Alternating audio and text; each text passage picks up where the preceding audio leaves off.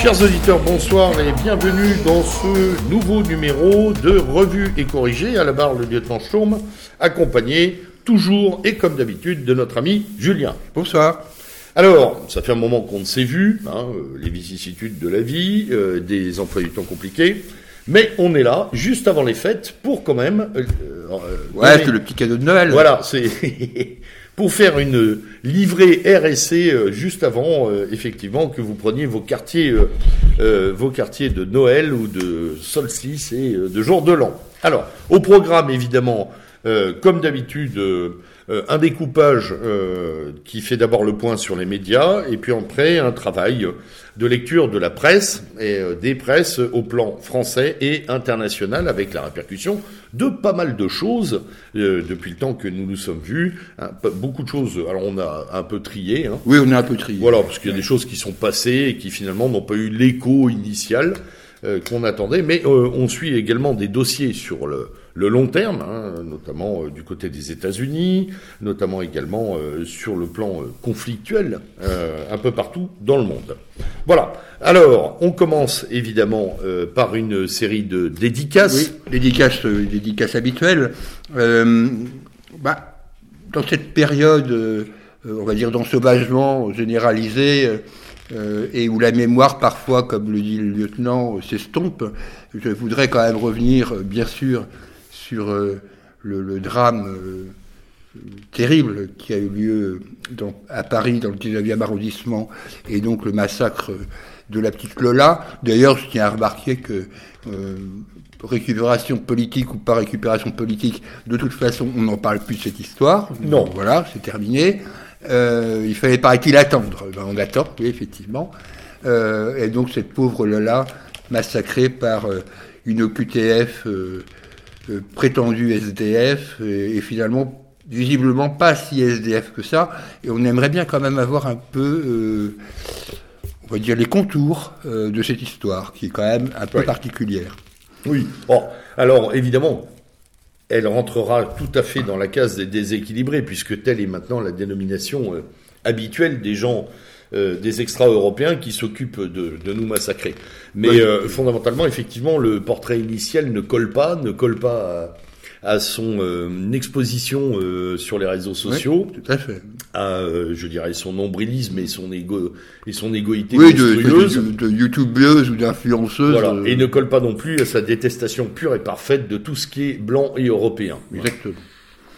Donc voilà, une pensée Donc, pour Lola. Voilà. Une pensée parce que il faut là non plus pas oublier, même si ça fait deux ans que ce- cet odieux crime a eu lieu, euh, pour Laura et Morane qui avaient été assassinés dans la gare Saint-Charles, près de À la gare Marseille, Saint-Charles oui. à Marseille. Oui, oui. Euh, Effroyablement. voilà. Une pensée pour, pour elles deux. Et enfin, une dernière pensée, et là c'est encore plus lointain, euh, pour euh, Anne-Lorraine Schmitt, euh, la fille du général Schmitt, Oui. qui a été euh, massacrée dans un RER, RER, à oui. Paris, voici maintenant 11 ans. Euh, D'ailleurs, son père, euh, le général Schmitt, œuvre toujours pour sa mémoire. Voilà. Donc je voulais avoir une pensée à la fois pour, pour ces trois familles, finalement, éprou- ou ces quatre familles, puisqu'il y a Laura et Morane, qui ont été éprouvées, et dont finalement les médias ont finalement tiré un trait. Alors ce qui m'a intéressé quand même dans cette période, euh, celle que nous vivons, c'est que subrepticement quand même je constate que ces fameux faits divers deviennent de plus en plus fréquemment baptisés faits de société, et c'est en cela un progrès. Euh, voilà, ce sont des faits politiques. Euh, je ne parle pas personnellement, moi, de francocide. En tous les cas, je parle certainement de, de, faits de société. Hmm.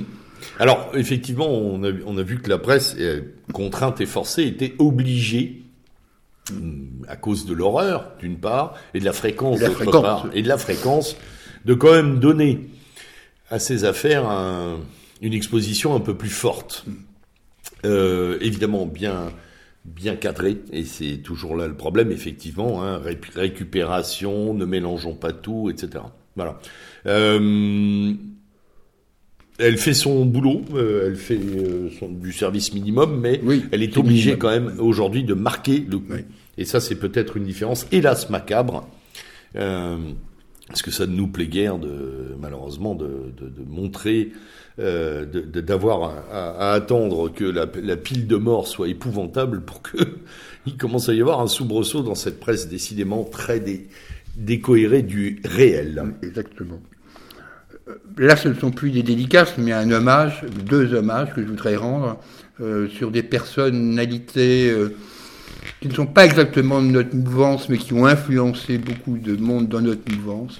Euh, une pensée pour euh, Alexandre Zinoviev, euh, le magnifique auteur des, des, hauteurs béantes, dissident soviétique au moment où c'était pas facile, non. qu'on puisse dire, et qui a marqué vraiment beaucoup une génération, bien sûr par son anticommunisme, mais aussi par ses réflexions sur les sociétés totalitaires. Et euh, une autre pensée pour euh, Vladimir Volkov, euh, qui a été un inspirateur pour beaucoup de, gens de ma génération, même si lui aussi, un peu comme Jean Raspail, hein, n'était pas directement impliqué dans notre mouvance politique, quoique. Je sais que certains l'y ont, vu, mais oui, oui. je, je, confirme, je l'ai vu. voilà. Euh, mais bon, voilà, je voulais rendre hommage à ces deux personnes qui auraient fêté pour le premier son centième anniversaire cette année et pour le deuxième son 90e anniversaire. Voilà. Ce que longue mémoire importante. Voilà, cette longue mémoire est très importante. Oui. Euh, effectivement, parce que sinon, euh, le tourbillon euh, médiatique euh, fait en sorte qu'on oublie beaucoup. Oui, voilà. Et euh, c'est ce qui nous différencie probablement de nos contemporains, c'est ce travail de mémoire. Mm. Voilà. Exactement. Et non sélectif d'ailleurs. Oui. oui, parce que nous, on a une mémoire globale. Hein. C'est important. Alors, nos médias, mon cher Julien, comment vont-ils en cette veille de fête?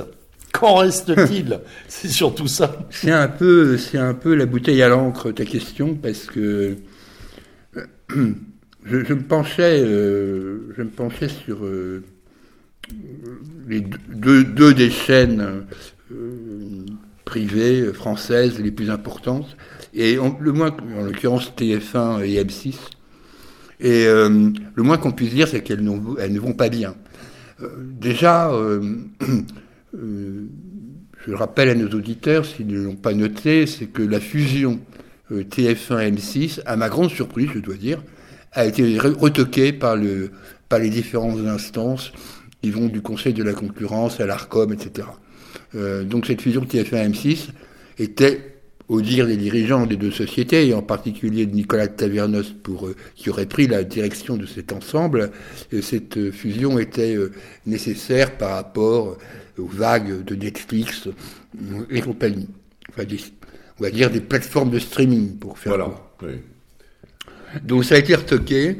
Ça a été retoqué et ça a été mal vécu D'abord parce que c'était un projet d'entreprise, donc ça on peut tout à fait le concevoir, euh, mais aussi parce que TF1 et M6 traversent des passes très très difficiles.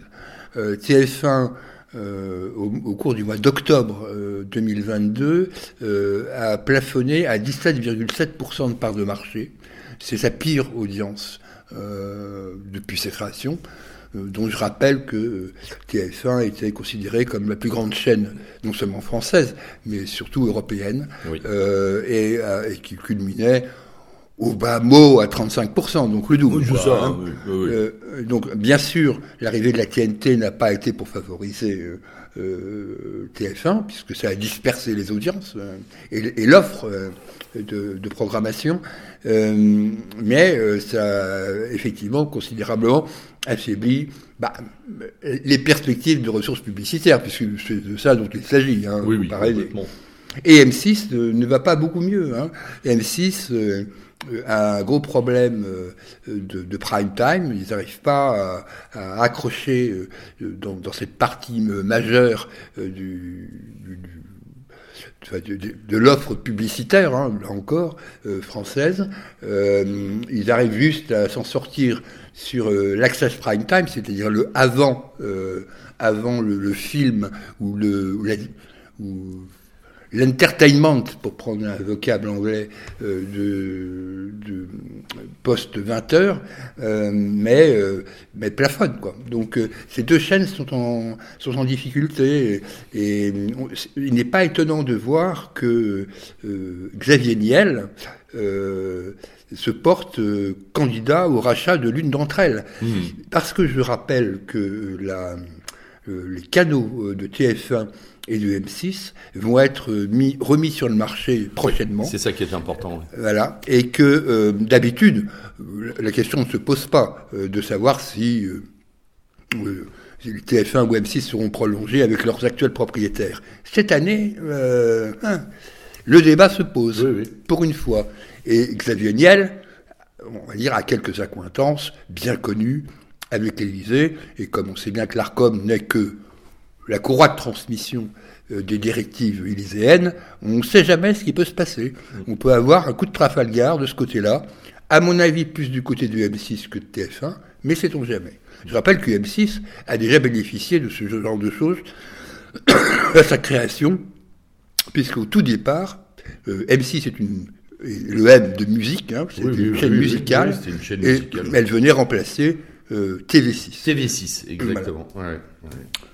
Donc voilà. Euh, donc euh, et, le projet de Niel est très clairement, euh, on va dire multi-support, hein, parce que son idée c'est aussi du streaming, lui, beaucoup. Bien sûr. Hein. à l'instar de ce qui se fait aux États-Unis d'ailleurs. Alors dans les restons dans la télévision. Ce qui est intéressant aussi, c'est de voir les, bagarres que se, que, que se font les chaînes d'infos continues. En l'occurrence, euh, BFM, CNews et LCI, pour les plus importantes. Je vais de côté celle du service public, qui est relativement mineure. Oui. Euh, là, euh, c'est vraiment la cause bagarre. BFM est toujours en pôle position. bon, avec, attention, relativisons, hein, c'est 3,5% de part de marché, donc c'est c'est la première, mais c'est pas non plus euh, énorme. Hein. Non, non, non, non. Mais et euh, la deuxième est CNews et la troisième qui monte, paraît-il en ce moment, c'est LC. Mm. Donc euh,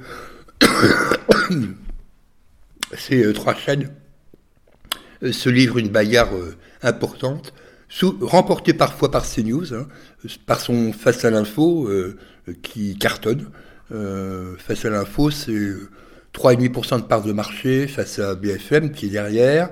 Euh, c'est 700 000 personnes. Euh, et l'équipe de Christine Kelly. Euh, oui, puis même Christine Kelly a trouvé son public. On lui, on, ah on lui prédisait quand même un avenir en, en creux après le départ de Zemmour. Bah, et, en fait, elle a très très bien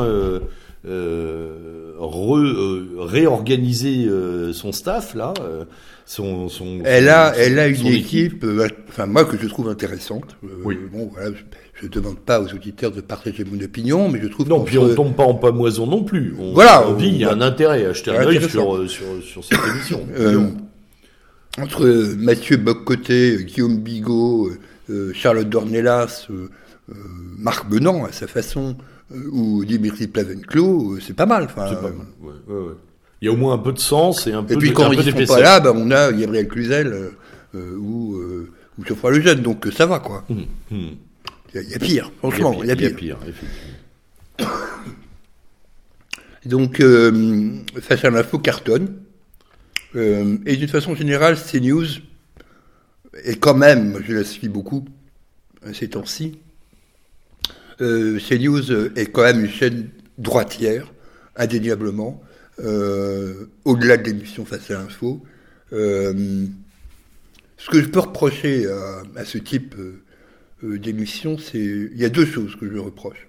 D'abord que certains journalistes osent sur ces news des choses qu'ils n'osent pas ailleurs. par exemple, Pascal Pro a un comportement sur CNews euh, quand il dit que de Macron que c'est que c'est le prince le prince du silence sur le royaume du vide, euh, enfin quelque chose comme ça, euh, il n'oserait jamais dire ça sur RTL, je pense. Euh, il en va de même pour Pavlenko. Sur sa matinale, il dirait pas ce qu'il dit le soir sur CNews. Ça fait un peu court de récréation quand même. Hein, oui. oui. Il y a quand même le côté, euh, hop, euh, c'est on, on se, c'est une petite catharsis, Oui. on se fait du bien, puis après on est, on est euh, dans euh, dans les dans les fourches codines, Oui. dans les bons paramètres une fois qu'on est sur d'autres médias et notamment en radio. Hmm, tout à fait. Et puis la- l'autre chose, c'est ce qui me frappe beaucoup, c'est cette difficulté des, des, des débatteurs à s'écouter. Ça n'arrête pas de de- d'interrompre, de, couper, et ceci euh, particulièrement des gens de gauche qui viennent sur cette chaîne, mais pas que. Mais pas que hein. Oui, oui, oui. Il y a une, il y a une sorte de, de- d'autisme en fait euh, qui s'installe, Oui, où chacun vient euh, délivrer son paquet euh, sans considérer euh, les propos des autres. Mais c'est, euh, c'est aussi une évolution euh, de, ou une involution plutôt une involution. euh, du sens même, euh, du sens profond du débat euh, médiatique. Hmm, tout à fait. Avec des journalistes qui sont d'ailleurs euh, plus des gens qui posent des questions, mais des gens qui euh, imposent leur vision de plus en plus Exactement, aussi. hein. Exactement. Ouais. Bon, ceci dit, euh, je voulais dire un mot d'un autre participant d'ailleurs de CNews, fréquent, euh, qui est, qui est Régis Le Sommier, Oui. donc qui a ouvert cette plateforme Omerta. qui s'appelle Omerta, qui est payante, sauf que de temps en temps, sur YouTube, il fait des interviews. Euh, d'Éric Nolot, par exemple, ces temps-ci, Michel Onfray, euh, etc., qui méritent d'être écoutés. Voilà. Donc, euh, bah, bravo à lui, parce que ça n'a pas été simple, visiblement, si j'ai tout bien compris. Non. Euh, il s'est fait, enfin, sa soirée inaugurale a été largement euh, Oui, sous, sous, Pas boycotté, sous- mais- mais sous-commenté, on va dire, sous-considéré, on va dire, Mm. voilà. Et bon, c'est assez, c'est dommage, quoi, parce que euh, je sais que Alors- les associations LGBT sont montées au créneau contre lui, son passé militant au GUD euh, lui a été euh, encore retourné. euh, enfin bon. Oui, voilà. sans compter, sans compter son tropisme qui ne renie pas d'ailleurs, et Oui. l'arrivée de subsides de gens qui sont plutôt pro-russes, Oui, voilà, ou voilà, puisqu'il était anciennement à RT, et ça, effectivement, on lui a, on lui a recl- re- reclaqué tout de suite ces affaires-là. Bon, alors lui euh, dit que son équipe est, euh, est euh, polyphonique sur le plan politique, hein, qu'il y a des, des gens de gauche, de droite, euh, avec des gens qui ont des positions très variées. Donc euh, moi, je suis tout prêt à le Y croire compris sur le conflit et à l'entendre. Oui, oui, bien sûr. Et je pense que euh, voilà, on, faut lui laisser le temps. Euh, c'est une, ça peut être une excellente initiative. oui, Et, euh, et effectivement, s'il ne se focalise pas euh, simplement euh, sur les sujets dont qu'on vient d'évoquer, et c'est, je crois, ce qu'il a expliqué à la soirée inaugurale, sa volonté d'aller partout et d'aller chercher partout une information de qualité. Mm. Bon, eh ben, écoutez, euh, euh, moi, ça me suffit pour qu'on puisse oui, suivre cette excellente initiative et qu'on et qu'on relaiera évidemment euh, les dossiers qu'ils pourront positionner. Euh, ça me permet, en en incident, puisque c'est le format y ressemble fortement, de- d'avoir une petite pensée aussi pour Livre Noir, euh, qui euh, qui a commis une, euh, dans le bon sens du terme, hein, une, une très bonne vidéo, je trouve, d'interview de- d'Alain de Benoît, que je conseille vraiment aux, aux gens de regarder parce que les questions sont claires et les réponses aussi. Ce qui avec de Benoît n'est pas toujours toujours le cas. C'est vrai. Donc, donc là, vraiment, je conseille vraiment vivement d'écouter cette, euh, cette vidéo d'une heure à peu près. En termes de... D'ailleurs, puisqu'on est avec Alain de Benoît, euh, disons un mot sur Éléments. Mm. Beaucoup de gens se sont émus euh, de, du dernier numéro d'Éléments, le numéro 199, euh, et de son côté, de ses virages depuis quelque temps, grand public. On va dire ça comme ça. Euh, moi, je tiens quand même à relativiser les choses. J'ai bien aimé, moi, personnellement, euh, ce, tournant. Euh, bien sûr, mettre 36 youtubeurs à la une d'éléments peut choquer. Moi, personnellement, ça ne m'a pas choqué parce que à côté de ça, il y a euh, euh, un très belle interview de Guillaume Travers pour, sur le communalisme. Il y a Jean Audry, il y a des articles euh, qu'Élément a toujours su faire et fera toujours. Quoi. Donc, euh, moi, je ne m'en effraie pas. Je sais bien que tout le monde euh, n'est pas d'accord. Hein. Euh, Ouais, moi, j'ai- oui, j'ai un point de vue un tout petit peu différent. oui, oui, oui, je sais que tu... Euh, Je, je, oui, moi, je, c'est pas l'aspect grand public qui me gêne, la volonté d'ouverture ou la construction, on va dire, d'un discours qui soit plus atteignable par un lectorat plus large ne me gêne pas. Au contraire, tout ce qui peut ouvrir vers nous est une excellente initiative. Par contre, ce, dossier, moi, m'a déplu parce que je ne l'ai pas trouvé pertinent. Voilà. Sur le fond, euh, les, espèces de notations euh, qui sont adressées aux uns et aux autres, avec plus ou moins d'ailleurs d'intérêt pour les uns et les autres, on n'est pas tous finalement assez, assez euh, branchés sur ces youtubeurs. Ça part, ah oui, c'est sûr. Ça part ah, il y en a que je connaissais pas. Voilà, exactement, d'une part, et d'autre part, je ne sais pas comment on peut établir un classement de, on va dire, de dissidence sur ce plan qui soit complètement pertinent. J'avoue que là, ça m'a un peu laissé froid. Euh, et puis, euh, et puis, il y a quelque chose qui me gêne aussi, c'est que euh, quand ce, sur, la réception, on, va l'appeler mi-figue, mi-raisin de ce numéro, a, a, a, provoqué effectivement des réactions les justifications n'aident pas au débat. Euh, j'essaie de, tu vois ce que je veux dire? C'est-à-dire qu'on ferme de l'autre côté, on se justifie, mais on n'ouvre pas un débat là-dessus. Moi, je pense qu'il est très important, et il serait très important, qu'on puisse débattre tout à fait librement de, euh, de, certains dossiers euh, et qu'on puisse après les commenter sans, sans que qu'on nous adresse des bons ou des mauvais points sur, ce, sur ces positions-là qui sont de toute façon tranchées d'une manière ou d'une autre. Hein. On a le droit.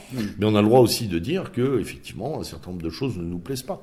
Voilà. Bon, après, on reste des lecteurs, on n'est pas obligé de lire si on n'a ah pas envie, hein. on est encore tout à fait libre. Bien sûr. Mais euh, si on veut ouvrir, il va y avoir du débat, et il va y en avoir de plus en plus. C'est mmh. normal. Mmh. Et donc, il faut s'y habituer aussi. Ça me paraît, euh, ça me paraît fondamental. Après, bon, effectivement, euh, moi, en fonction des dossiers, c'est vrai que j'ai plus ou moins d'intérêt, comme nous tous. Ah, bah, c'est sûr, oui, évidemment. Mais bon, c'est comme tout, euh, ça reste quand même un peu au-dessus du lot, il faut l'avouer. Le, le, numéro antérieur consacré à Marine Le Pen et François Ruffin était, euh, était euh, d'un intérêt évident. Et que Marine Le Pen s'exprime dans l'élément, il n'était pas neutre non plus. Non plus, non plus, et que François Ruffin fasse savoir qu'il était prêt à recevoir Pascal Esséric, si me mémoire n'était pas neutre non plus. D'ailleurs, je suis surpris que ça ne lui ait pas été reproché à François Ruffin. Je crois qu'ils ont d'autres chats. oui, là, mais on, en parlera tout à l'heure. On va dire ça comment D'autres chats à baffer D'autres chats à claquer, on va appeler ça. bon. Euh, oui, un petit, un petit mot sur Front Populaire. Oui, bah oui, oui. Euh, Front Populaire a donc commis un, un numéro spécial consacré au, au débat entre, euh, en partie, hein, il n'y a pas que ça, Michel Houellebecq et, et Michel Onfray. C'est à lire c'est intéressant. Alors, soyons clairs, on, peut ne pas être d'accord, hein, et euh, en particulier sur une défense euh, de l'Occident euh, qui, moi, me, me hérisse profondément, mais il y a le problème, c'est que la notion d'Occident est assez ambiguë. Oui, voilà. j'ai un petit problème avec cette Il y a entre guillemets le nôtre et le leur. Oui, voilà. Donc, bon. Maintenant, c'est un truc à lire. Euh, je ne dis pas que c'est l'événement du siècle comme Julie Bastier euh, a voulu le faire passer, euh, mais c'est un, un, parcours de 45 pages qui sont intéressants et stimulants intellectuellement, parce qu'on peut, on peut dire tout ce qu'on veut des deux personnes, mais ce sont des personnes qui peuvent stimuler l'intelligence. Le débat sur l'euthanasie, par exemple, entre Michel Onfray et Michel Houellebecq, est intéressant. Hmm. Euh, voilà. il n'y a, pas que le problème euh, de l'immigration. Encore une fois, euh, et tu le dis fort justement, Julien, il faut savoir aussi euh, coller euh, la bonne distance à la lecture que l'on pose. Euh, lire, c'est pas forcément adhérer. Lire, c'est pas forcément cohérer des gens à notre mouvance. Mm. Onfray n'en est pas, ou Elbeck non plus. Ce sont des gens sur les périphéries intéressantes. Mm. Et il faut avoir cette, je dirais, cette distance de travail, tout évolienne d'ailleurs, hein, mm. qui permet de dire, ok, là, comme tu dis, c'est stimulant. Il y a un truc à, voilà, ça, ça permet d'ouvrir un certain nombre de perspectives, de réfléchir. Et euh, oui, il vaut mieux ça qu'un Nouna bis, quoi. Voilà. oui, très honnêtement, on en parlera deux minutes de lui, mais euh, ça devient, ça devient effroyable. C'est une, une, spirale euh, anounesque abominable. Alors restons dans la presse écrite et, ah. et, un petit mot sur Valeurs Actuelles. Oui. Euh, J'ai pas toujours été tendre avec Valeurs Actuelles, surtout la période où il était devenu un un tract euh, pro-Zemmour. Néanmoins, je dois reconnaître que ce journal a le mérite de secouer un peu la, presse hebdomadaire. Alors, depuis quelque temps, oui, pleinement. Voilà. On dirait qu'il y a un regain d'énergie. Oui, il y a un regain d'énergie. et je constate que Geoffrey le Jeune mène bien sa barque.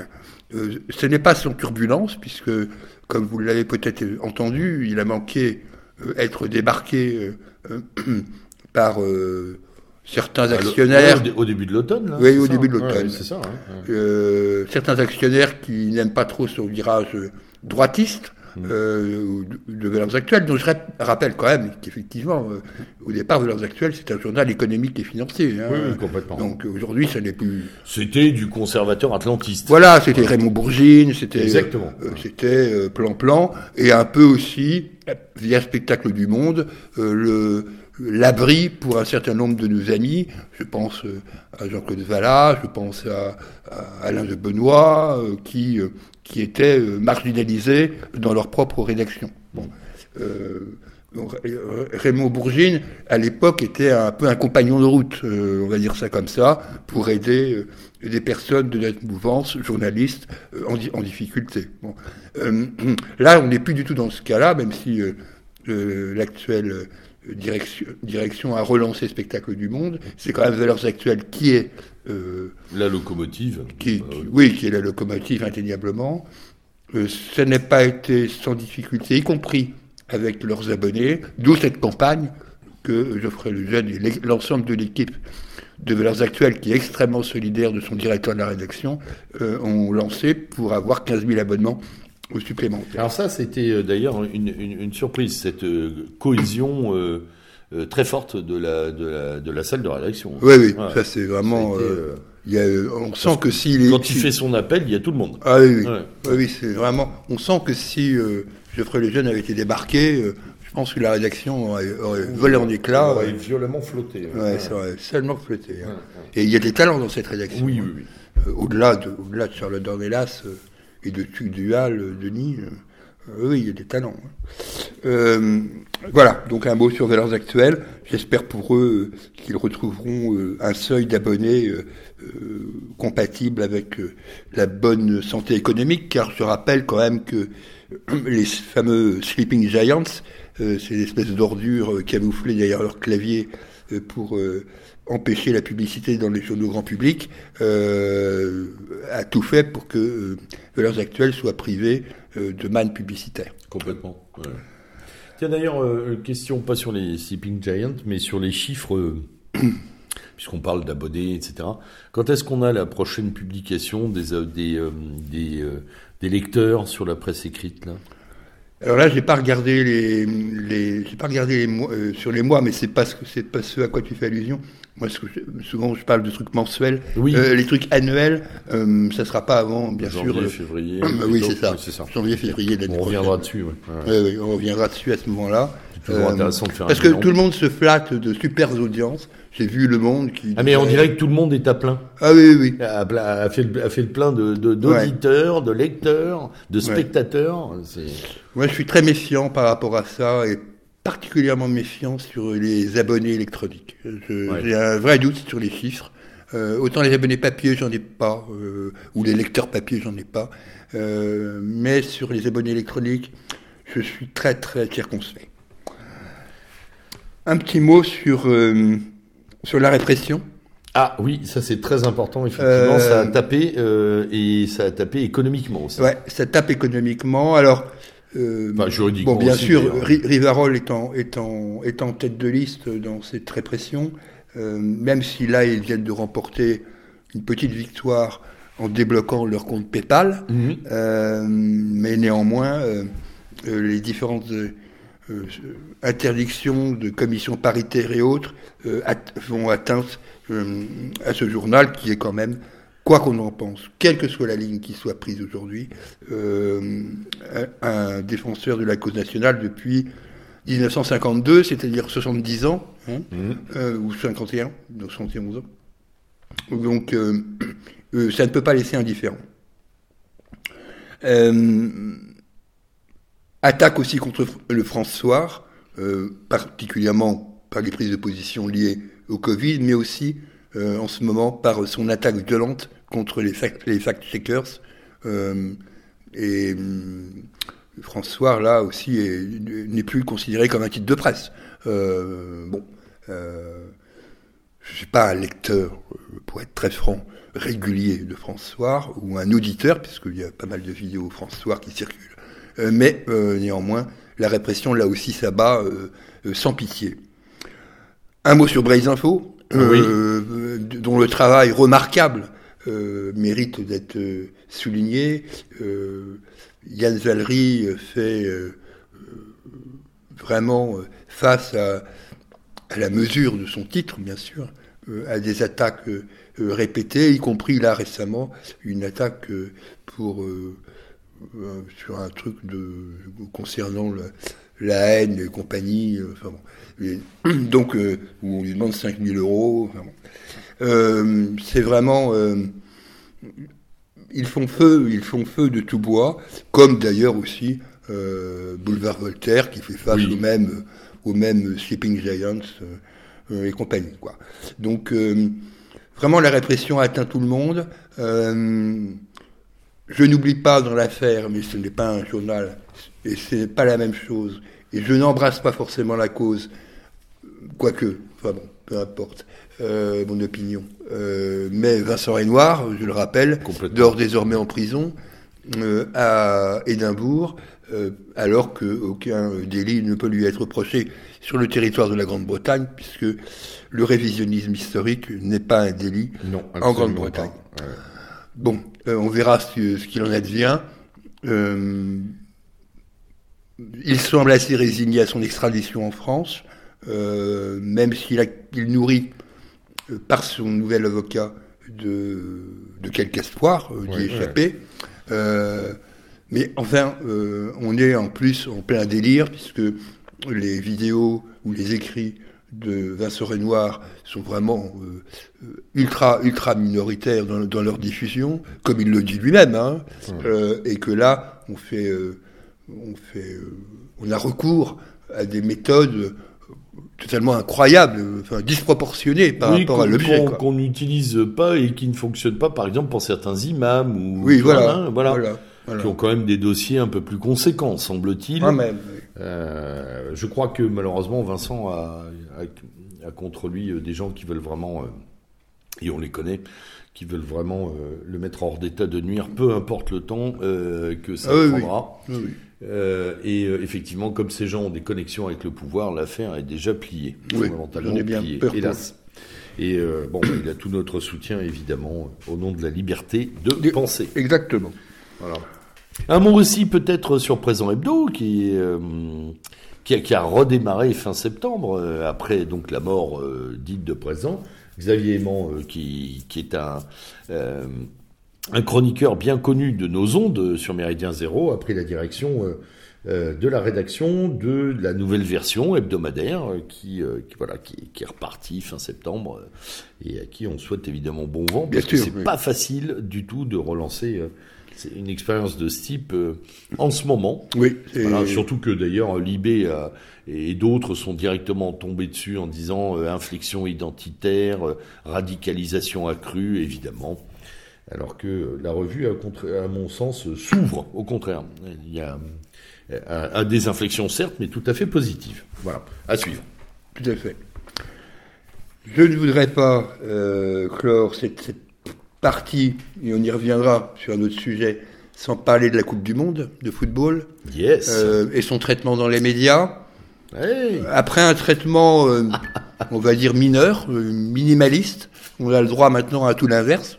Euh, ça a bien sûr été exacerbé par la rencontre qui opposait l'équipe de football euh, française et l'équipe de football marocaine, mais pas que. Française. Donc, euh, la France aujourd'hui en, finale, au moment où nous enregistrons, nous, ne savons pas ce qu'il résultera du match contre l'équipe de Léo Messi et donc l'Argentine. mais il y a eu, c'est sûr, euh, un, bouleversement dans les attitudes euh, et euh, préliminaires et celles réelles. Je rappelle que le, boycott en particulier à gauche de l'échiquier politique, mais pas que, étaient, étaient réclamés. Or, je suis bien obligé de constater, au vu des audiences télévisuelles, que un match comme France-Maroc a regroupé 20 millions de personnes, bon, voilà, et que même des matchs anodins pour, nous Français, c'est-à-dire opposant, euh, par exemple, le Maroc et l'Espagne, ou, euh, ou, je ne sais pas, l'Argentine et, le Portugal, n'importe quoi, euh, ont recueilli entre 6 et 7 millions de personnes. Donc le boycott n'a absolument pas fonctionné. Non. Alors la presse nous a moralisé pendant des mois. Hein, euh, avec euh, interviews euh, masquées de travailleurs qui avaient pu sortir de l'enfer, en expliquant les, les, les, salaires absolument indécents, l'absence de couverture médicale, etc. Machin. Bon, un esclavage salarial tout à fait patent qu'on connaissait déjà avant. Oui, oui, vous savez. On le sait en 2010 en particulier. Hein. C'était pas du tout une nouveauté, puisque dans les pays du Golfe, on utilise des minorités musulmanes ou non, d'ailleurs, philippins et autres, euh, pour travailler sur les chantiers comme euh, comme euh, oui comme on comme on les utilisait probablement pendant les pyramides hein, mm. pendant la construction des pyramides avec à peu près la même la même distance on va dire hein, par rapport à, une, à, un droit social totalement totalement piétiné mais effectivement, au fur et à mesure de la montée de l'équipe de, de Monsieur Mbappé et compagnie, là, on a on a vu s'éteindre toutes ces considérations morales au profit d'un patriotisme euh, de ballon rond, euh, voilà qu'on relance en disant bah, et on sait et d'ailleurs toute la presse se range ou presque à l'argument macronesque de il fallait en parler, il fallait le dire avant et boycotter avant. Oui. Même si aujourd'hui il reste encore une traînée avec la présence de Macron à la demi-finale, à la finale, est-ce que ça pose problème? Oui, non, euh, Madame la Marquise. Bon, il y sera. il en profitera d'ailleurs pour faire des, du business avec les pays du Golfe, très probablement. Oui, probablement. Et pour négocier probablement, comme les Allemands l'ont fait de leur côté sans demander à personne, du gaz euh, qatari. Voilà, tout à fait. Parce que c'est à mon avis une grande partie aussi de ce qui est en train de se jouer. Bon. Alors ça a été, ça a été quand même une obligation, et ça, ça fait quand même un peu plaisir euh, pour la presse écrite de, souligner les mérites de joueurs euh, un peu moins issus de la diversité, euh, en l'occurrence, bien sûr Olivier Giroud, mais aussi ce que je considère moi comme le maître à jouer de cette équipe, qui est Antoine Griezmann. Donc Bon, voilà, on n'a pas eu uniquement euh, l'apport euh, de l'immigration, etc., etc. Alors, par contre, la presse internationale et française s'est lourdement questionnée sur la blancheur de l'équipe argentine. Ah oui, tout à fait. Alors ça, avec des titres, pourquoi n'y a-t-il pas de joueurs de couleur dans l'équipe argentine Pourquoi hein, Pourquoi Évidemment. Et pourquoi y a-t-il, euh, je ne pas poser la question, pourquoi il n'y a pas beaucoup de gens de couleur noire dans l'équipe marocaine? Mmh. bon. Euh, enfin bon, euh, cette, ce boycott aura donc été un échec, euh, comme c'était d'ailleurs prévisible. Par contre, évidemment, ça a donné lieu au débordement que nous, que nous savons. dramatique.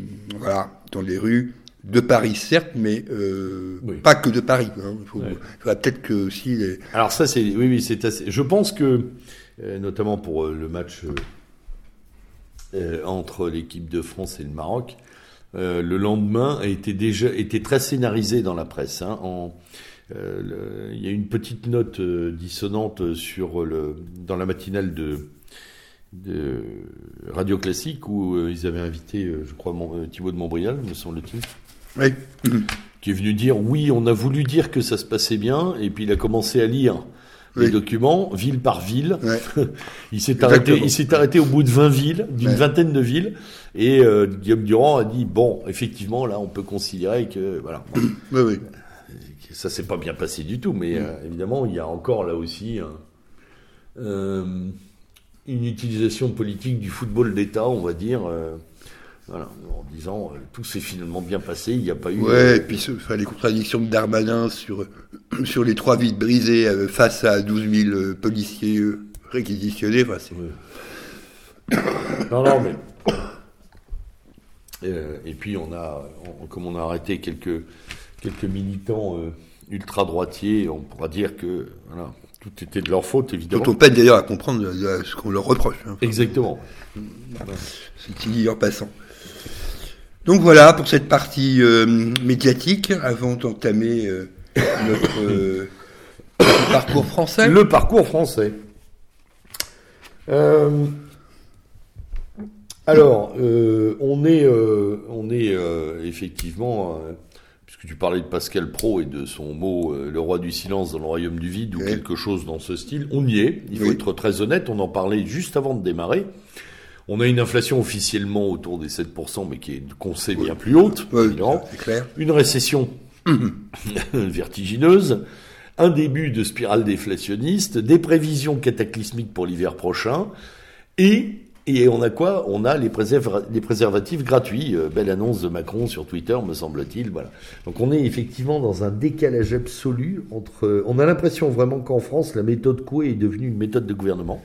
Imagine-t-on une seconde, euh, sans parler de De Gaulle, mais euh, Mitterrand voir Jacques Chirac faire ce type d'annonce. C'est une annonce digne au mieux d'un ministère de la Santé, au, au, pire euh, de son directeur de cabinet. Mais complètement. Euh, absolument rien, euh, rien à voir avec la fonction présidentielle, que je sache. En gros, c'est page 24 dans n'importe quel quotidien. Quoi. Oui, voilà. On s'en fout. Alors que effectivement, on a on a des chiffres effarants sur les, les problématiques énergétiques. On a des on a quand même des des, des, des, gens qui parlent à la radio. Hein, je pense aux gens, les boulangers. Euh, j'ai écouté, euh, alors c'est plus anecdotique parce que c'est très lié aux vacances, mais euh, la patronne de Serre Chevalier, station de ski, qui dit bah, qu'elle a une facture en 2022 d'un million et demi d'euros d'électricité et qu'elle va passer à 10 millions pour 2023. Quoi. Oui, tout simplement. Avec un journaliste qui arrive même plus à entendre le chiffre et qui, qui en balbutie euh, sur mm. France Info en disant pardon, et oui, fois, fois 7, fois 8, eh ben oui, oui. Ça, c'est ce que vivent beaucoup de Français et euh, effectivement, on est un peu au-delà du préservatif. Oui, on est au-delà du préservatif. On est, dans une crise sociale majeure et économique. Oui, et puis un, un délitement de l'État, comme tu le rappelles, tous les secteurs sont. Enfin, c'est impressionnant de voir tous les secteurs qui sont concernés. oui, oui. On se demande plutôt que ceux qui ne le sont pas. Quoi. Exactement. Et il n'y en a pas beaucoup, je pense. Hmm. Je pense. Hein, L'hôpital est était dans le rouge, il est dans le violet. Je sais plus, je sais plus quel. Euh, oui, on sait plus quel terme d'urgence mettre. Hein. Hmm. On a quand même quelqu'un qui est décédé dans un hôpital en province euh, faute de soins, au bout de trois heures, on ne savait même plus qui était là. Enfin, on a, on a des, des, urgences qui ferment faute de personnel. On réintègre pas les soignants parce que ce sont des méchants. Oui. Enfin, on est sur des, euh, des, euh, des considérations qui sont terribles avec une presse qui ne réagit pas. Et c'est ça. Alors qu'on distribue les, les, quasiment les antibiotiques sous le manteau maintenant. Mmh, enfin, mmh. Oui, j'avais euh, oublié ce. Ça c'est quand même euh, le doliprane est hors circuit. 95% euh, des antibiotiques sont fabriqués en Chine. Et comme la Chine s'amuse à ouvrir et fermer le robinet depuis un an, eh bien voilà où on en est. Euh, et on ne fait, enfin, alors, il y a quelques magazines qui font quelques enquêtes, il faut quand même le noter, un peu plus profondes. Je pense ici à 60 millions de consommateurs, des choses comme ça, qui mettent des, des, des étiquettes d'alerte sur euh, des problématiques.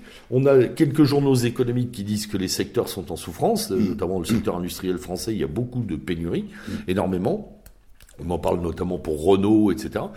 Mais euh, sur le fond, tout va très bien, Madame la Marquise. Hein, euh, c'est entre préservatif et finale de Coupe du Monde, ça va bien se passer. Quoi. Oui, les fêtes de Noël qui approchent et tout le monde va oublier. Il vous suffit de baisser euh, d'un degré mm. vos affaires et d'éteindre la lumière dans la salle de bain et ça va, ça va bien se passer. le discours est assez différent dans la presse étrangère et on le remarquera. Euh, en, en, notamment en, en Espagne, euh, notamment en Allemagne, où effectivement on, on fait face. Hmm. Euh, on discute vraiment des problématiques. Vous voir au Royaume-Uni, hein, où la presse fait de, de, très longs reportages sur ces Anglais qui ne peuvent même plus se chauffer cet hiver. Hmm. Voilà. Hmm. Il y a vraiment un décalage extraordinaire. La France, c'est vraiment le pays du bisounours là, Sur ce plan-là, la presse est complètement absente. J'aurais quand même noté dans cette affaire que, sur, en ce qui concerne l'électricité, euh, tous les spécialistes sont unanimes pour dire la même chose et condamner les politiques gouvernementales. oui, Là, euh, au moins, alors, du temps du Covid, il y avait des experts qui se battaient entre eux, mais là, sur l'affaire de l'électricité, il y a une unanimité qui va de Jean-Bernard Lévy, en passant par Loïc Lefeuc-Prigent et, et, tous les et les Poglio. Enfin, tout le monde dit la même chose. Donc, à un moment, il faudrait peut-être que le gouvernement écoute ses anciens salariés, puisque complètement. bah oui, c'est ça. Enfin, bon, c'est vrai que toutes ces personnes-là sont sont sorties du circuit. Bon, ça c'est aussi une habitude bien française. On commence à dire les choses une fois qu'on est arrêté de travailler. Bon, ça, je le reconnais. Enfin, quand même, tous euh, pointent du doigt les mêmes, les mêmes euh, obstacles euh, et les mêmes, oui, les mêmes obstacles auxquels ils ont été confrontés. qui, sont, qui sont même amplifiés. on va dire, à la hauteur des PME et des, entreprises de taille intermédiaire en France qui vont réellement souffrir, violemment souffrir de tout cela. Quoi. Et j'ai enfin entendu dans un registre comparable une remise en cause du baromètre INSEE de l'inflation, parce que toute personne un peu sensée qui fait ses courses normalement, hein, c'est-à-dire qui n'achète pas euh, des balles de ping-pong ou des raquettes de tennis, voit bien que... Les clubs de golf Ou les clubs de golf, voit bien que euh, les prix ont augmenté de plus de 7%. Enfin, c'est une évidence. Largement. C'est une évidence. Donc, euh, il, faudra qu'à un moment ou l'autre, l'indice de l'INSEE reflète réellement bah, je peux vivre les gens, ou alors c'est pas la peine. Sinon, c'est un, c'est une espèce de thermomètre euh, foireux euh, qu'on balance comme ça. Donc, l'inflation est évidemment largement supérieure, et il serait bien étonnant qu'elle ne le soit pas, même si effectivement il peut y avoir des ici ou là des des soupapes, je pense sur, l'essence par exemple, où, où, il y a eu ces fameux 10, 20, 30 centimes de, de oui, mais qui vont disparaître. Mais qui vont disparaître un moment ou l'autre, en particulier au 1er janvier. C'est ce que malheureusement euh, certains journalistes clairvoyants euh, qualifient de mesurette, oui, de temporisation, euh, où on achète des, des petites des, des, petites plages de, de, tranquillité en espérant que la loi de l'oubli fasse son effet derrière. Mais et, et puis l'habitude, hélas. Mais à ce propos d'ailleurs, et je voudrais la saluer, euh, il y a moins de huit jours, alors il faudra que vous la retrouviez, chers auditeurs, parce que je ne l'ai plus en tête, une, dans une matinale de France Culture, il y a eu une, une émission tout à fait passionnante sur les indicateurs économiques avec euh, des voix très discordantes et avec euh, d'anciens euh, d'anciens économistes qui, qui avaient travaillé à l'INSEE ou qui avaient travaillé dans les dans les, les grands corps d'État et qui s'en étaient dégagés en disant ça n'est pas là, ça n'est plus valide, ça n'est plus euh, euh, concluant, on, ne dit pas ce qui se passe.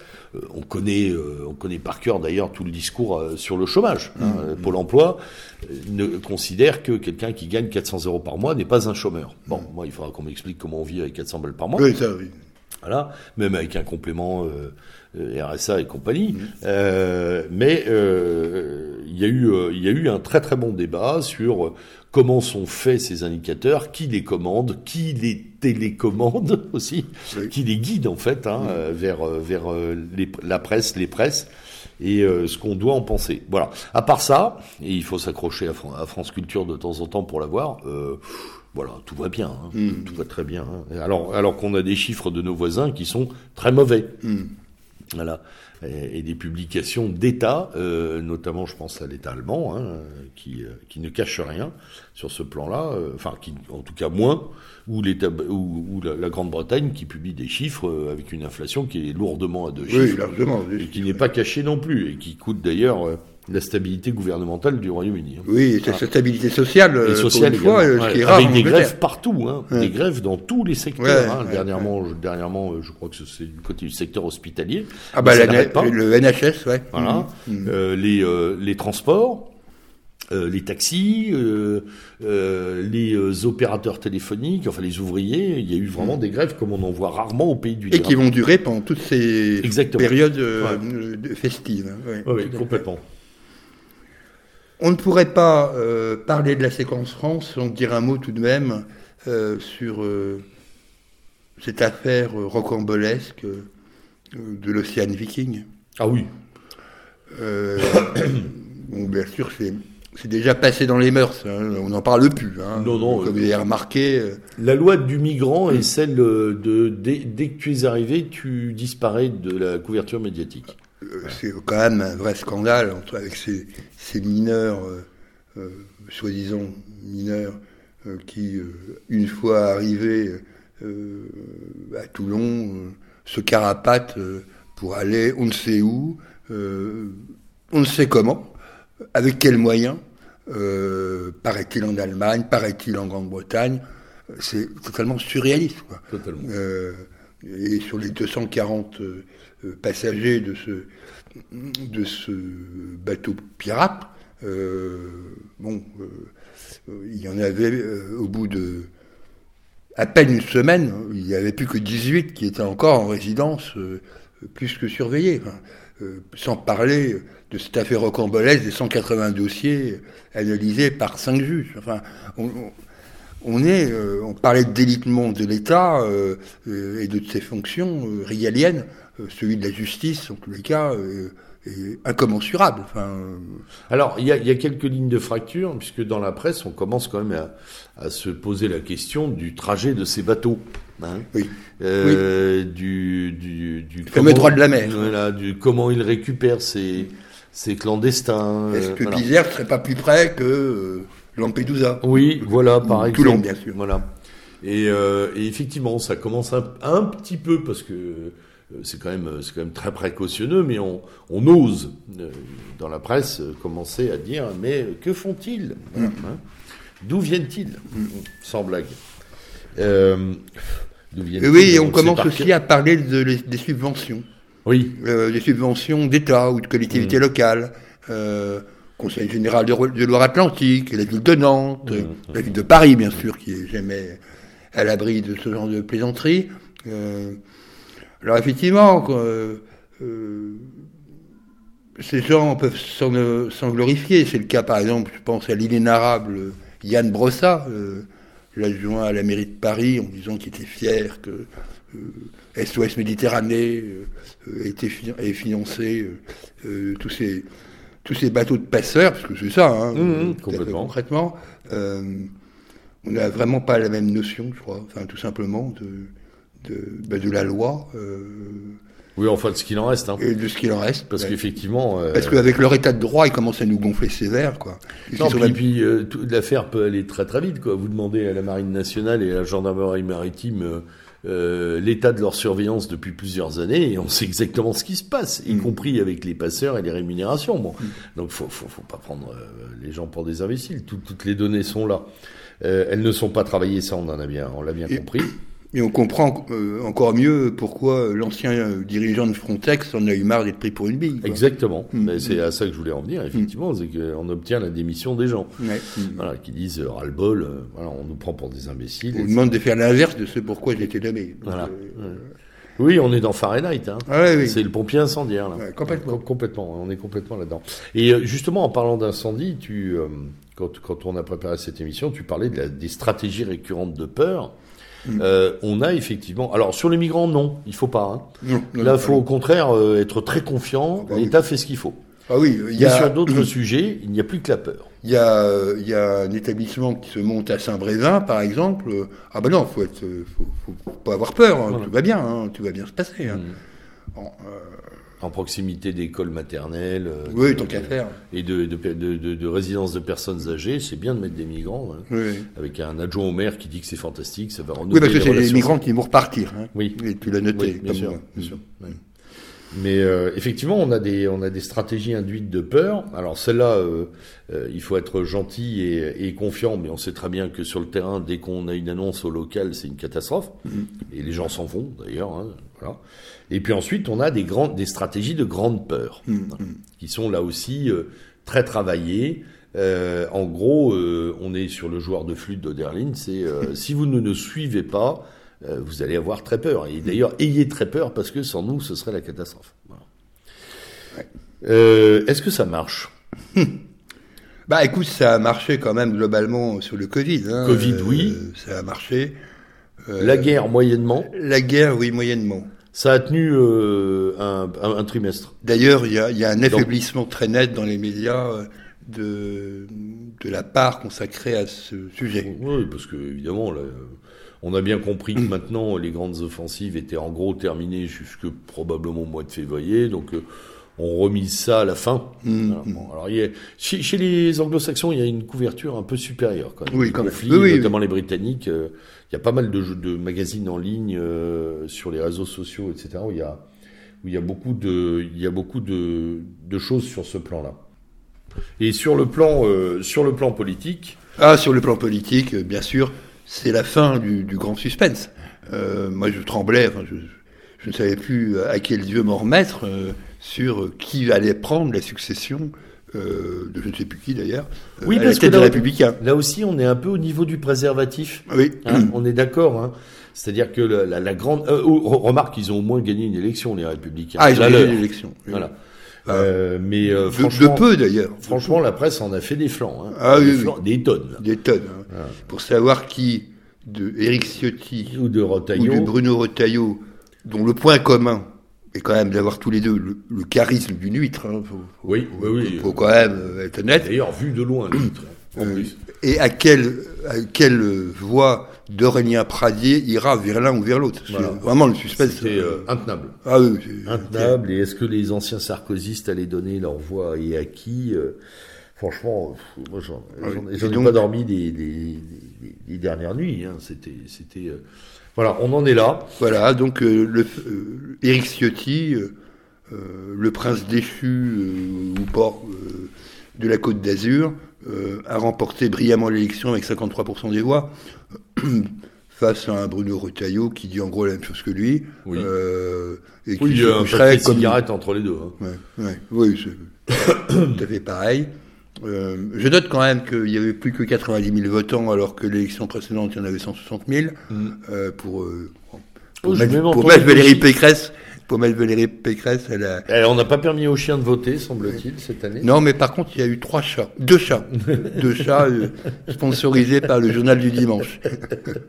mais enfin bon, euh, comme lui a dit euh, avec ironie la journaliste, euh, elle, elle a voté elle aussi, comme ça, ça faisait trois. Elle a voté euh, pour chacun des candidats. De toute façon, ça changeait pas grand-chose.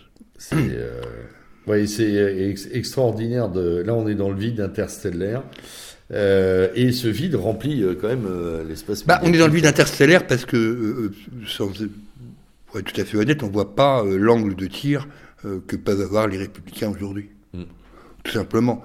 Soit ils passent un accord avec Éric Zemmour ou le Rassemblement national, ce qui paraît totalement exclu, soit ils vont chez Macron et ils sont morts.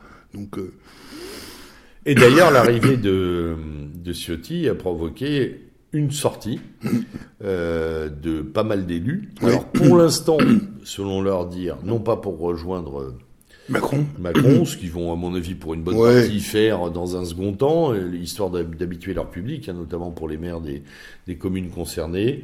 Euh, bon, voilà, il y en a qui repassent divers droite, etc. Donc en fait, c'est une élection euh, croupion qui croupionise encore euh, ce qui reste des républicains. ouais, ou alors ils vont passer par Édouard Philippe en attendant. Quoi. Oui, oui, oui, c'est vrai. Et ah oui, j'avais oublié l'appendice euh, Philippe. Ouais, Ouais, ouais. ouais. Ce parti euh, dont on a peine à croire qu'il existe d'ailleurs euh, autrement que virtuellement. Bah, c'est d'ailleurs la définition de l'horizon. hein. Oui, horizon. Voilà, oui.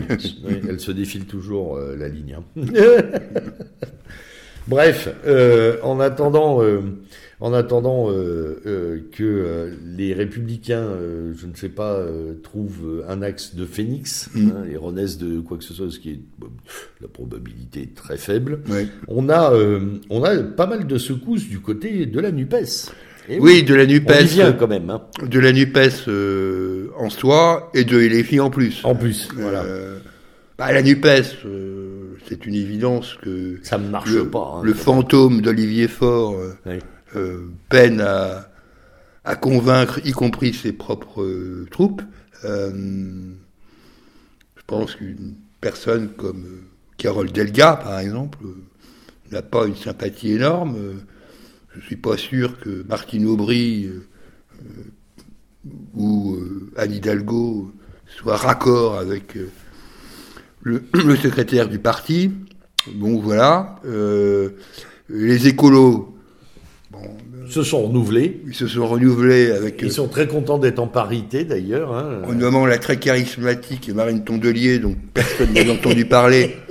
Oui, non, mais c'est extraordinaire. À part, à part Marie Pen, puisque c'est une élue d'Hénin Beaumont. Euh, bon, voilà. Euh, et puis euh, Sandrine Rousseau qui fait un buzz tous les jours euh, pour euh, faire semblant d'exister et qui se prend une raclée euh, dans l'élection interne.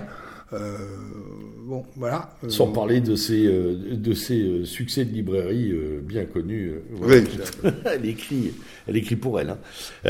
Et, et, oui, et puis, et puis LFI. Euh, LFI, Alors, qui, LFI c'est plus intéressant. On connaissait cette longue, de longue date cette fracture, mm. cette fracture qui a, qui s'est une fois de plus révélée sur la baffe de. Oui. Alors moi, euh, personnellement, je, ne m'y attendais pas du tout. Euh, de voir euh, évincer euh, Corbière, Coquerel, Garrigo, Garrido, et, et Autain, honnêtement, je ne voyais pas le coup venir. Ouais. Tout ça pour mettre Emmanuel Bompard, là aussi, enfin, Emmanuel Bompard, à part la cinquième circonscription des Bouches-du-Rhône, je suis pas sûr que grand monde le, connaît, quoi. je suis surpris que Jean-Luc Mélenchon. Euh, en fait, ce qui me fait, ce qui me fait euh, sourire, je fais une petite euh, anecdote, c'est que je pense que Jean-Luc Mélenchon a commis une grave erreur de ne pas se présenter aux législatives. Oui. ça me rappelle, ça me rappelle un épisode, allez, un peu initié, hein, où Léon de Grelle, dans les élections législatives belges, dans les années 30, ne s'était pas présenté euh, aux élections législatives alors qu'il était le porte-parole euh, évident euh, de Rex. et il en avait, il l'avait toujours regretté parce que il avait dit je ne pouvais plus tenir mes troupes. Et eh ben je me demande s'il n'y a pas un peu de ça là aussi. Je me demande si hum, Jean-Luc Mélenchon, en étant évincé de l'Assemblée nationale par son propre fait, n'a pas laissé ses troupes à, à volo et a créé cette fracture euh, qui est manifeste hein, aujourd'hui. Moi, moi je, je, la fais presque remonter à, à la suite de la présidentielle où il a failli passer euh, devant Marine Le Pen, et où cette stratégie euh, un peu ni gauche ni droite républicaine embrassant tout le spectre était porteuse, mais qu'il n'a pas osé pousser, mm. laissant revenir les ethnistes, les wokistes, les, etc., et laissant se créer, peut-être pour, dans son esprit, euh, certains l'ont soulevé dans la presse pour euh, diviser et mieux régner mm. Euh, et cadenasser le truc, mais enfin on arrive maintenant à, un étiage qui est problématique pour lui. Oui, d'autant plus que l'affaire Cadenas n'arrange rien. Ça ressemble un peu à la LCR maintenant, hein, en termes de, de guéguerre. Ah bah oui, la LCR qui s'est scindée en deux. Elle oui, c'est pour ça que j'en parle. le NPA, quoi. Le NPA, oui, pardon. Le NPA aujourd'hui, qui s'est scindé en deux. Avec le départ de Poutou et du facteur. Ouais. Mm et d'une partie des troupes et euh, le reste qui est dogmato, Oui, puis euh, quand je dis scindé en deux, c'est vraiment en deux, hein, c'est 50-50. Ouais, complètement. ouais. Entre les dogmatiques et les pragmatiques, a priori, euh, effectivement. Alors, euh, un mot sur le RN Ah bah oui, quand même. Oui, le RN de l'Assemblée, enfin, je, je titrer ça comme le ça. Le RN Bardella. Le RN Bardella, déjà. Parce que c'est quand même une nouveauté aussi, ça. Bon, à titre personnel, c'est j'ai compris ça plutôt pour une bonne nouvelle. Euh, les, dernières initiatives de Louis Alliot ne m'avaient pas euh, paru extrêmement pertinentes, euh, si je peux dire ça comme ça. Donc, que Jordan Bardella prenne les rênes du parti, c'est sans doute une bonne chose pour le Rassemblement national. maintenant, il ne faut pas non plus se tromper. Hein. Les, les, les, portes du RN se sont un peu déplacées vers l'Assemblée nationale. Oui. et euh, la chef est toujours là. Hein. Bon. Donc, euh, sans doute, euh, sans doute le, petit coup de grisou qu'il y a eu, c'est évidemment l'éviction, pas totale, mais partielle, du tandem d'Hénin Beaumont, et je peux croire que ça a mis Marine Le Pen en position difficile, puisque mm, mm, mm, c'est quand même son fief, et que Steve Riwa et, et Bruno Bild étaient ses porte-paroles locaux, et sont ses porte-paroles locaux. Euh, pour le reste, le parcours, euh, le parcours à l'Assemblée, euh, ils, ont fait les antipodes de, de LFI, quoi. Ils font dans la respectabilité, la notabilité, arrivent à deux, trois amendements qui font passer, joue sur euh, les motions de censure de LFI, Qu'il vote. Ça, Qu'il c'est quand vote. même une nouveauté. qu'ils votent. A priori, à chaque fois, il y a le plein des voix. Oui, Voilà. ils votent pour euh, marquer leur, leur opposition sans sectarisme. Euh, bon, euh, moi je conteste pas cette ligne, hein, honnêtement, je comprends, Ah non, non, je non, comprends moi, je suis surtout intéressé par le fait qu'il y ait euh, que les députés soient à l'Assemblée nationale, ce qui est déjà un gros progrès. hein. Oui, oui, oui, Voilà, ils sont présents et au travail, c'est une nouveauté. Oui, je pense que euh, ces 89 députés euh, vont apprendre euh, et que c'est une, Une c'est une école des cadres finalement. Tout ce à quoi s'est refusé le l'ex-Front National Exactement. euh, se fait dans les, sur les bancs de l'Assemblée. Ça serait un peu de professionnalisation, fait pas de mal. Non, sur ce plan-là, Et moi, je vois, enfin, sur un, un garçon que je suis, que je connais bien et qui est député de l'heure, je vois le travail qu'il réalise. Euh, je pense que c'est une très très belle école. Mieux que ce qu'il aurait pu apprendre dans un séminaire euh, euh, trimestriel ou semestriel du parti. quoi. ouais, tout assez lénifiant. Alors, Reconquête a fait son grand out. Oui, ils ont fait leur Voilà. raout du premier anniversaire. Après, il faut dire une rentrée euh, très clairement émaillée par euh, des départs, des, euh, des, euh, des, des, des- guerres intestines, euh, euh, la mère Macrel, euh, Nafo, euh, Knafo qui essaye de, de faire la pluie et le beau temps, un Zemmour qui joue euh, les philosophes euh, en bord de page, quoi, qui a l'air de finalement de, de se désintéresser de la chose politique.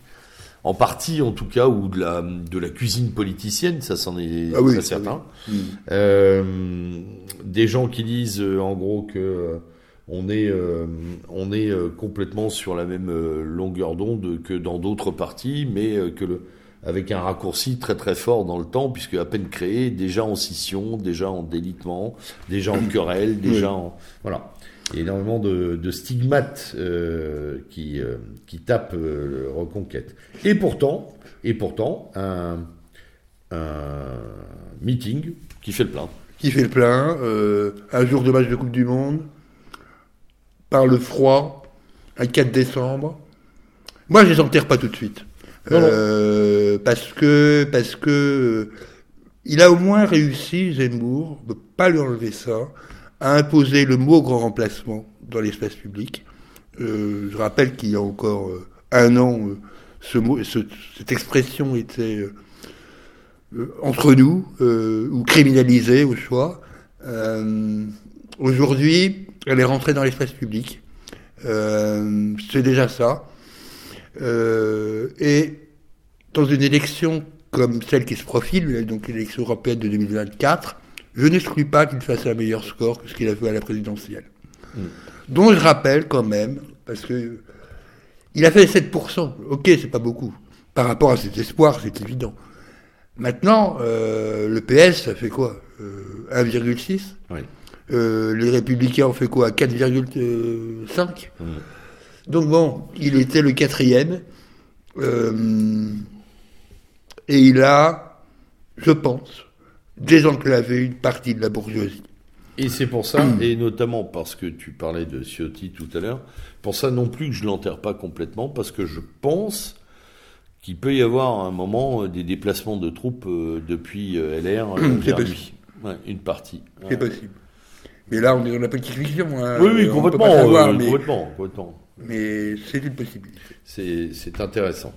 Alors l'international maintenant, Euh, on va commencer évidemment euh, parce que c'est impossible de ne pas et commencer et en parler par euh, le conflit à l'est, et c'est-à-dire donc la guerre d'invasion russe en Ukraine.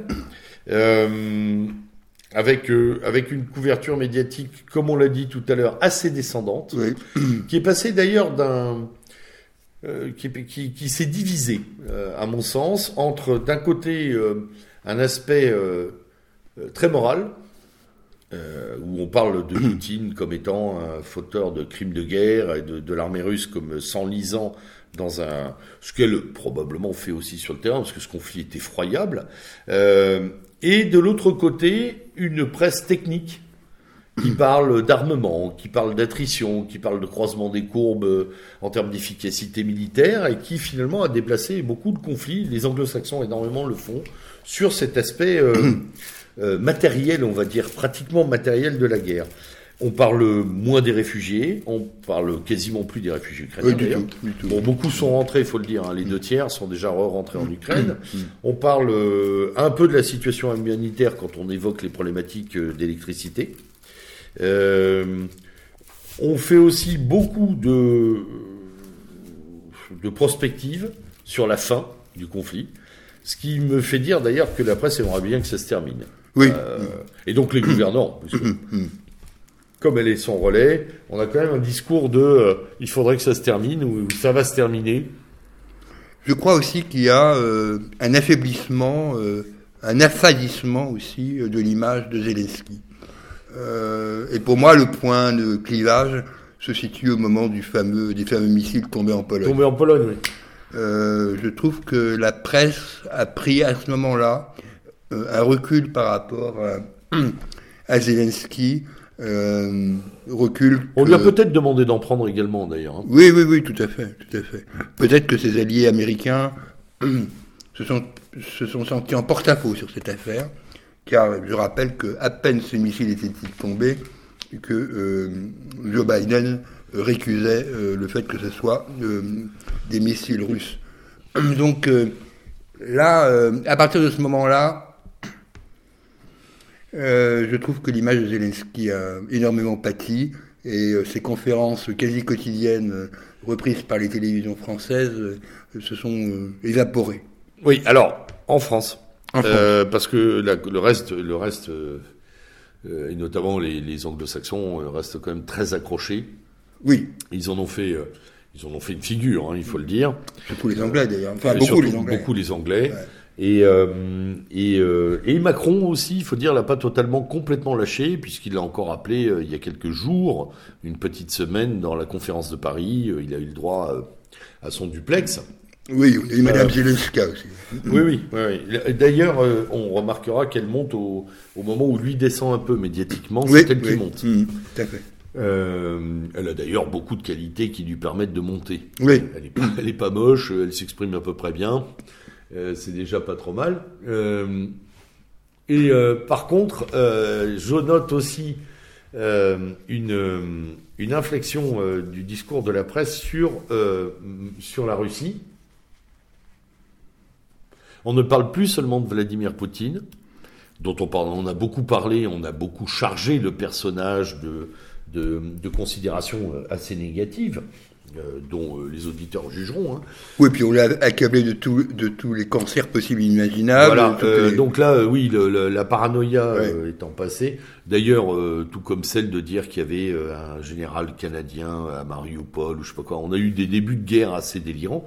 Maintenant, on est dans la considération du pouvoir russe dans sa problématique hmm. propre de survie. Hmm. Hmm. Et là, je trouve que c'est pas si mal finalement, parce qu'on a des discours un peu plus en retenue et, qui demande un peu plus de réflexion sur comment sortir de cette affaire et est-ce que le pouvoir russe pourra y survivre euh, dans sa forme actuelle et qui compose le pouvoir Et c'est vrai que c'est une question qu'on aurait d'ailleurs aimé voir traiter même un peu plus tôt pour comprendre aussi euh, le fonctionnement de l'appareil d'État russe. Oui, mais pour ça il faut travailler. Mais pour ça il faut travailler. Et on revient Hein, à ce leitmotiv que vous connaissez bien dans Revue et Corrigé, qui est qu'on a des gros paresseux partout. Oui qui reprennent les pages d'agence. Mm. Alors certains se sont mis au boulot et ça produit quand même des, euh, des, des analyses assez contrastées sur euh, les différents, on va dire, les différentes composantes mm. de la de, de l'appareil d'État russe, qu'elles soient, euh, euh, enfin, je veux dire, médiatiquement connues ou plus discrètes d'ailleurs. Euh, je crois qu'on surjoue un peu sur euh, Wagner. Euh, oui, oui euh, beaucoup. Vraiment, on a vraiment surjoué l'affaire Wagner. Mais par contre, derrière, oui, l'entourage proche, le deuxième rideau, les officines KGB, SB, enfin, enfin bref, le service de l'armée, le nom m'échappe. Etc., avec les différentes balances, les problématiques de généraux qui valsent. Il y a quand même beaucoup de choses qui sont un peu plus, un peu plus détaillées aujourd'hui. Euh, ça ne préjuge de rien d'ailleurs, parce que tout le monde serait bien en peine de donner une fin de scénario euh, pour cette affaire. Oui, et puis le, mythe de l'opposition libérale aussi est un peu tombé. quoi. Euh, euh, l'opposition libérale en Russie, honnêtement, M. Navalny représente, à tout casser, 3% de l'électorat. Donc, ça, Ce qui n'empêche pas qu'il existe des réseaux, mm. Navalny. Ça, c'est vrai, avec des gens qui, qui ont d'ailleurs aidé euh, dans la mobilisation beaucoup de gens à sortir de, de Russie. Mm. Bon, là, il y a eu des réseaux, on l'a bien vu, vers la Turquie, la Géorgie, etc., qui se sont euh, activés.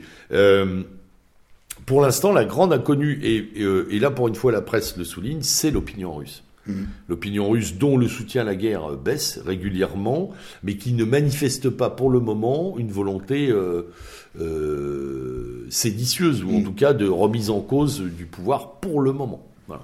Alors, euh, euh, on a quand même, on a quand même euh, après d'autres problématiques. Je parlais de la presse technique qui discute, en gros, euh, de la profondeur des tiroirs de, munitions et de matériel, hein, mmh. et de qui, joue beaucoup, qui va jouer beaucoup sur la fin du conflit. Ça, on a une abondance de chiffres d'ailleurs compliquée à vérifier. On en a parlé dans ça se, ça se défend là mmh. il y a quelque temps, avec une interprétation sur laquelle maintenant d'ailleurs tout le monde se tait parce qu'on ne sait pas exactement s'il faut euh, enlever 30% du chiffre des morts des Russes, multiplier par deux le chiffre des Ukrainiens ou diviser par quatre, enfin bref. Euh, tout le monde se tait d'ailleurs, hein, c'est toujours le fameux brouillard de guerre. Euh, par contre, je crois que ce qui est intéressant, et c'est ce, ce, que tu disais juste avant l'émission, c'est que l'idée que euh, la crise économique est directement liée à ce conflit commence à s'affadir aussi. Oui, ça, oui. Ça, ça commence à décrocher. Alors pas chez tout le monde, mais on commence à avoir des discours. Euh, euh, on le voit en économie, on le voit chez les universitaires, on le voit chez les analystes politiques qui commencent à dire bon, pas nous prendre, pour, des, faut pas nous prendre pour des poires. L'Ukraine ne fait pas 80% de la production mondiale. Mm. Ce qui veut dire qu'à un moment, les opinions seront peut-être en, position de se poser la question de qu'est-ce qui se passe réellement mm. au-delà. Mm. Voilà. Et euh, oui, les gens euh, ont installé la guerre, en fait, hein, dans leur tête, et ça ne, ça ne fait plus complètement recette, il faut bien l'avouer. On n'ouvre plus tous les journaux sur la guerre en Ukraine. Ah, c'est sûr. Hmm. Un petit mot sur euh, le Brésil? Oui. bon, même si. Alors là aussi, mauvaise couverture médiatique oui. de la part des médias français parce qu'il s'y passe beaucoup de choses au Brésil. Oui, c'est tendu, très hmm. tendu. Hmm.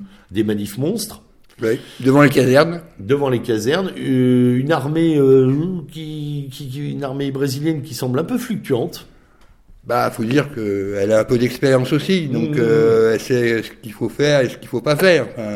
Une contestation du fond de l'élection. Bah, et, même, et même, je dirais, de la légitimité de la personnalité de Lula. Exactement. Et aussi un, un, un, truc qui m'a sauté aux yeux dès le départ du premier tour, c'est la différence qu'il y avait entre le score de Bolsonaro, pour qui je n'ai pas une affection non plus, à oh, considérer, bah, hein. je suis pas un fan. mais la différence entre son score de, 34% et euh, le, le raz-de-marée bolsonariste dans les gouverneurs, euh, gouvernorats de province. Oui. Euh, bah, dire, il a raflé toutes les, les Sao Paulo, Rio de Janeiro et compagnie. Tout le sud du Brésil, ouais. en plus. Donc non, il y avait là un truc c'est très voilà, c'est très euh, très étonnant comme cette élection. Toutes les élections intermédiaires étaient pour Bolsonaro et l'élection centrale, c'est pas pour lui. C'est une bascule inverse. Oui, c'est un peu étonnant. On se demande bien ce qui a pu se passer et justement la question n'est toujours pas réglée. Euh, il y a toujours des manifs, il y a toujours énormément de pression autour de cette affaire-là. Euh, peu de couverture médiatique. Ah oui, là, il faut aller chercher ça dans la presse anglo-saxonne et notamment américaine qui s'y intéresse évidemment de près, puisque ça, ça a quelques échos sur de possibles élections à venir. Mm. Voilà. D'ailleurs, ça nourrit beaucoup la presse américaine. Euh, et notamment la presse de droite dure euh, sur sur les vols d'élections. Hein. Mm. voilà. Euh, qui sont qui sont forts. Alors euh, euh, Bolsonaro, Meloni? Ben, Meloni pour l'Italie, bien sûr. Bon, bien, bon, il serait injuste de dire que je n'ai pas souri quand Giorgia Meloni et la, coalition dite de centre droit est arrivé vainqueur des élections. Bien sûr, j'étais plutôt satisfait. Maintenant, pourquoi faire? Oui. Euh, c'est un peu la question qu'on se pose. Euh, euh, bah, comment va-t-elle Surtout que sitôt arrivé au pouvoir, il y a un discours de, de suzeraineté, enfin de, de, de fidélité aux institutions de von der Leyen et compagnie. de von der Leyen, de l'OTAN. de l'OTAN, de. Euh, bon, on sait bien que. C'est encore la montagne et la souris, quoi. on sait bien que la problématique italienne fait que le nombre de bases de l'OTAN est considérable. Ah bah, donc, depuis, euh, depuis euh, On aurait peut-être aimé que ce soit posé cette question-là pour commencer. Euh, bon, c'est la limite du populisme, à mon sens, qui qui fait beaucoup, mais parle, mais mais mais ne, enfin qui parle beaucoup, mais finalement s'aligne aussi énormément. Oui, je, je la considère même pas comme populiste. Je pense que c'est une nationale conservatrice au sens strict du terme. Oui. Américain, tu veux dire hein. Là, elle, elle, elle réautorise les transactions monétaires ce n'est pas forcément une mauvaise chose, euh, puisque euh, euh, le gouvernement Draghi voulait tout faire par carte bleue. Oui. bon, c'est pas une mauvaise chose, parce que effectivement, ça, ça ne pénalisera pas les petits commerçants pour les montants inférieurs à 60 euros. Bon, mais ça reste du détail. C'est oui, oui. Voilà, complètement. maintenant, que fait-elle sur l'immigration Nos amis de, je souligne que nos amis de Casapound, notamment, sont très, très euh, circonspect, pour ne pas dire hostile, à, bah, ce qui se passe. Quoi. totalement. Hein. Euh, en disant que effectivement euh, la vision qu'on en donne depuis l'étranger n'est pas ce qu'ils vivent eux et ce qu'ils perçoivent de ce gouvernement. Oui, on peine à voir les restes du post-fascisme, du proto-fascisme. Oui, oui, tu es. du fantomato, quoi, de l'archéofascisme. Oui, j'aime bien ça, pas mal. on va le lancer celui-là. Non, c'est vrai que voilà, on en a fait là aussi des caisses. Euh, on fait beaucoup d'annonces. Euh, il y a beaucoup de menaces en entrée avec attention, on sera vigilant. Honnêtement, euh, il se passe pas grand chose. Non, voilà, il pour l'instant, bah, bah, pour le moment. Il n'est pas la de surprise, mais oui, bien sûr. Euh, on a ce, cet effroyable filtre à chaque fois, hein, qui est mm. un, un, filtre de neutralisation. Euh, voilà, sitôt arrivé à la chambre, euh, et, voilà, au poste de Premier ministre. on a l'impression qu'il y a Victor Orban est plus efficient qu'elle, quoi. Oui, alors qu'on on n'est pas euh, forcément euh, très fan de, tout chez Orban, mais euh, effectivement, parfois il est, il, bah, il, au conflit, il est plus dans l'action. Il va au conflit. Il défend son bout de gras. Hein. Il défend son bout de gras. Il est menacé sévèrement de sanctions de l'Union européenne. Complètement. par son financement. bon, pour l'instant, Jean-Pierre Mélanie n'en donne pas l'ombre de ce type de, de, courage. je ne sais pas, mais pas de procès d'intention, attention. Hein, mais euh, je peux comprendre nos amis de Casapante et leurs réserves. Mmh, complètement. Euh, lourde réserve d'ailleurs. Alors la Grande-Bretagne aussi est dans le, on en parlait tout à l'heure, oui. elle, est, elle est dans les euh, turbulences, dans les turbulences euh, qui ont amené euh, au pouvoir d'ailleurs un individu tout à fait euh, remarquable, non pas au sens positif du terme, mais parce que quand on décrypte un peu son parcours, sa provenance, et surtout euh, euh, la, on va dire la généalogie de son épouse, hein, qui n'est pas neutre. Laisse un peu rêveur. Alors, on se mm. demande qui a pris le contrôle de la Grande-Bretagne. Oui. Mm, mm. on sait que ça n'est pas un Britannique de souche déjà, ce qui est ce qui était imminent vu le nombre de de gens d'origine étrangère dans le gouvernement britannique depuis une dizaine d'années, ah surtout chez les conservateurs d'ailleurs. Mm. Euh, mais euh, voilà, on a, on a finalement euh, un, un, un, hyperclasse mondialisé déjà, déjà dans un dans un modèle, on va appeler Trudeau-Macron mm. complètement. Bon, avec sa patte, avec sa patte britannique évidemment, mais ça n'arrange absolument pas les affaires du britannique moyen. Euh, lequel, lequel d'ailleurs n'a pas eu le droit à la parole parce que, contrairement à sa prédécesseur, euh, il n'a pas été euh, nommé par les militants du Parti conservateur. Absolument pas. Voilà. Donc, il était nommé par les députés hein, uniquement. Exactement. Donc on est encore dans un processus très censitaire, mm. encore plus que d'habitude au Royaume-Uni. Ce qui fait que les, les, la population britannique est très circonspecte et voit s'éloigner le pouvoir. Mm. Voilà. Bon, en plus, on a on a cette transition monarchique. Enfin, ça fait beaucoup de bouleversements pour les Britanniques euh, euh, qui ne sont pas très très heureux de ce qui se passe, d'autant que chez eux l'inflation euh, galope. Oui. Euh, voilà, on est on est sur un cheval de course hein, et la violence la violence de cette inflation se fait sentir à tous les échelons de la société britannique. On parlait des très nombreuses grèves, qui sont d'ailleurs relayées dans la presse européenne, hein, pour Mm. une fois, euh, plus que celles, plus que les manifs brésiliennes notamment. Euh, et on a, euh, on a vraiment euh, un Royaume-Uni qui est un peu secoué, euh, au point tel d'ailleurs que pour la première fois, euh, et ça n'est pas anecdotique, il a refusé au gouvernement euh, écossais le droit de, euh, Oui, de, de- de construire euh, une Un procédure référendaire. Mm, Voilà. mm, Alors qu'il avait laissé faire les autres, ce qui prouve euh, l'angoisse euh, probablement des institutions britanniques et, euh, et euh, qui vérifie les sondages qui Ouais. disent que pour la première fois, effectivement, euh, la population écossaise est prête. Ouais. Et on voit monter un truc qu'on ne voyait pas avant, c'est euh, un sentiment d'indépendance fleurir sur les côtes du pays de Galles. Exactement. Et Ouais. ça aussi, c'est une nouveauté. Les Gallois, qui étaient les bons petits cousins, Ouais. euh, Ah oui, euh, en contraste permanent avec les Écossais, sages. c'est bien pour ça qu'ils n'ont pas leur couleur dans le drapeau britannique. Exactement. Et, euh, et euh, qui commencent là à regimber de plus belle, euh, voilà, Ouais. qui, qui y vont, hein, Mm. euh, avec, avec en plus des, des discours qui se rapprochent beaucoup des préoccupations écossaises. Euh, Donc et- les sondages montrent les indépendantistes à 30%. Bon, Voilà. C'est pas la majorité, Non. mais euh, Non, mais c'est une multiplication par trois ou par quatre Ouais. des, euh, Ah des oui. habituelles euh, intentions.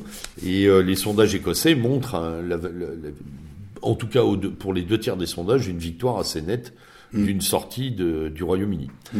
Verrons-nous la scission et pour quel objectif? On sait que les Écossais voudraient revenir dans l'Union européenne, Mhm. euh, ce qui n'est pas à mon avis Ouais, le meilleur bonne idée, mais enfin. Il ferait mieux de regarder comment on fait l'Islande et Ouais, euh, ouais. bien mieux s'en sortir.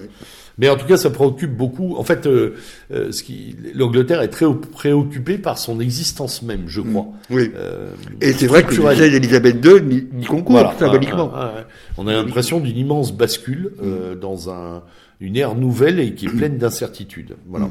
Alors euh, évidemment, euh, j'en ai brièvement parlé il y a, une minute ou deux. euh, la femme du premier ministre britannique, pour informer nos, auditeurs, est la fille d'un milliardaire indien, lequel est très investi, notamment dans l'industrie qui permet à la Chine euh, d'appliquer son contrôle social. Donc on voit que c'était là aussi Oui. une grande, grand, Il n'y a pas d'autre. ouais. voilà une grande préoccupation démocratique. Voilà. Euh, donc on a fait euh, nos amis du Royaume-Uni. Eh ben, on finit par les midterms. On finit par les midterms. Un petit mot peut-être de ce qui se passe en Serbie et au Kosovo, parce que ça se tend lourdement entre euh, la minorité euh, serbe du Kosovo et euh, évidemment les autorités euh, albanaises de l'autre côté qui filent un coup de main. Euh, c'est un conflit, à mon avis, en écho avec l'Azerbaïdjan et l'Arménie. Oui, Et c'est aussi un conflit en écho euh, avec la Russie. Oui. Euh, complètement, puisqu'on sait que les Serbes sont très alignés sur la politique russe. Euh, et je trouve d'ailleurs dommage que l'on ne traite le cette affaire du Kosovo que sous cet angle-là, Pour peu qu'on la traite, parce que pour peu qu'on la traite, euh, euh, en disant que finalement les Serbes euh, essayent de jouer un- la même partition que les Russes euh, euh, sur, su- sur le Kosovo, alors que les Russes la jouent sur l'Ukraine. Oui. Je crois que c'est pas tout à fait c'est pas tout à comparable. fait pareil. quand même. Voilà. Mais malheureusement, j'ai lu et entendu ces raccourcis qui sont très dommageables. Euh, et euh, on a vu effectivement monter. Euh, Le une Kosovo est un État voyou et pirate, hein, tout simplement. hein. complètement. Donc, c'est euh, une, voilà. c'est une mafia euh, Euh. Doublé d'une base de la CIA. euh, voilà. En plus, et euh, on sait derrière que euh, bon, on, a- on arrive quand même à des tensions puisque l'armée euh, serbe est en, en alerte. Il y a déjà euh, des heurts, il y a des gens armés, donc on est on est quand même au bord d'un gros frottement là C'est possible. Voilà. Alors les midterms, Bah, les puisque, midterms puisque l'Amérique de Biden euh, s'enfonce dans euh, l'inaudible, Oui, oui, l'inaudible. entre deux euh, vidéos de Biden qui se perdent dans le jardin euh, de la Maison Blanche, hein, euh, parce que là c'est quand même grotesque, on en arrive à des moments.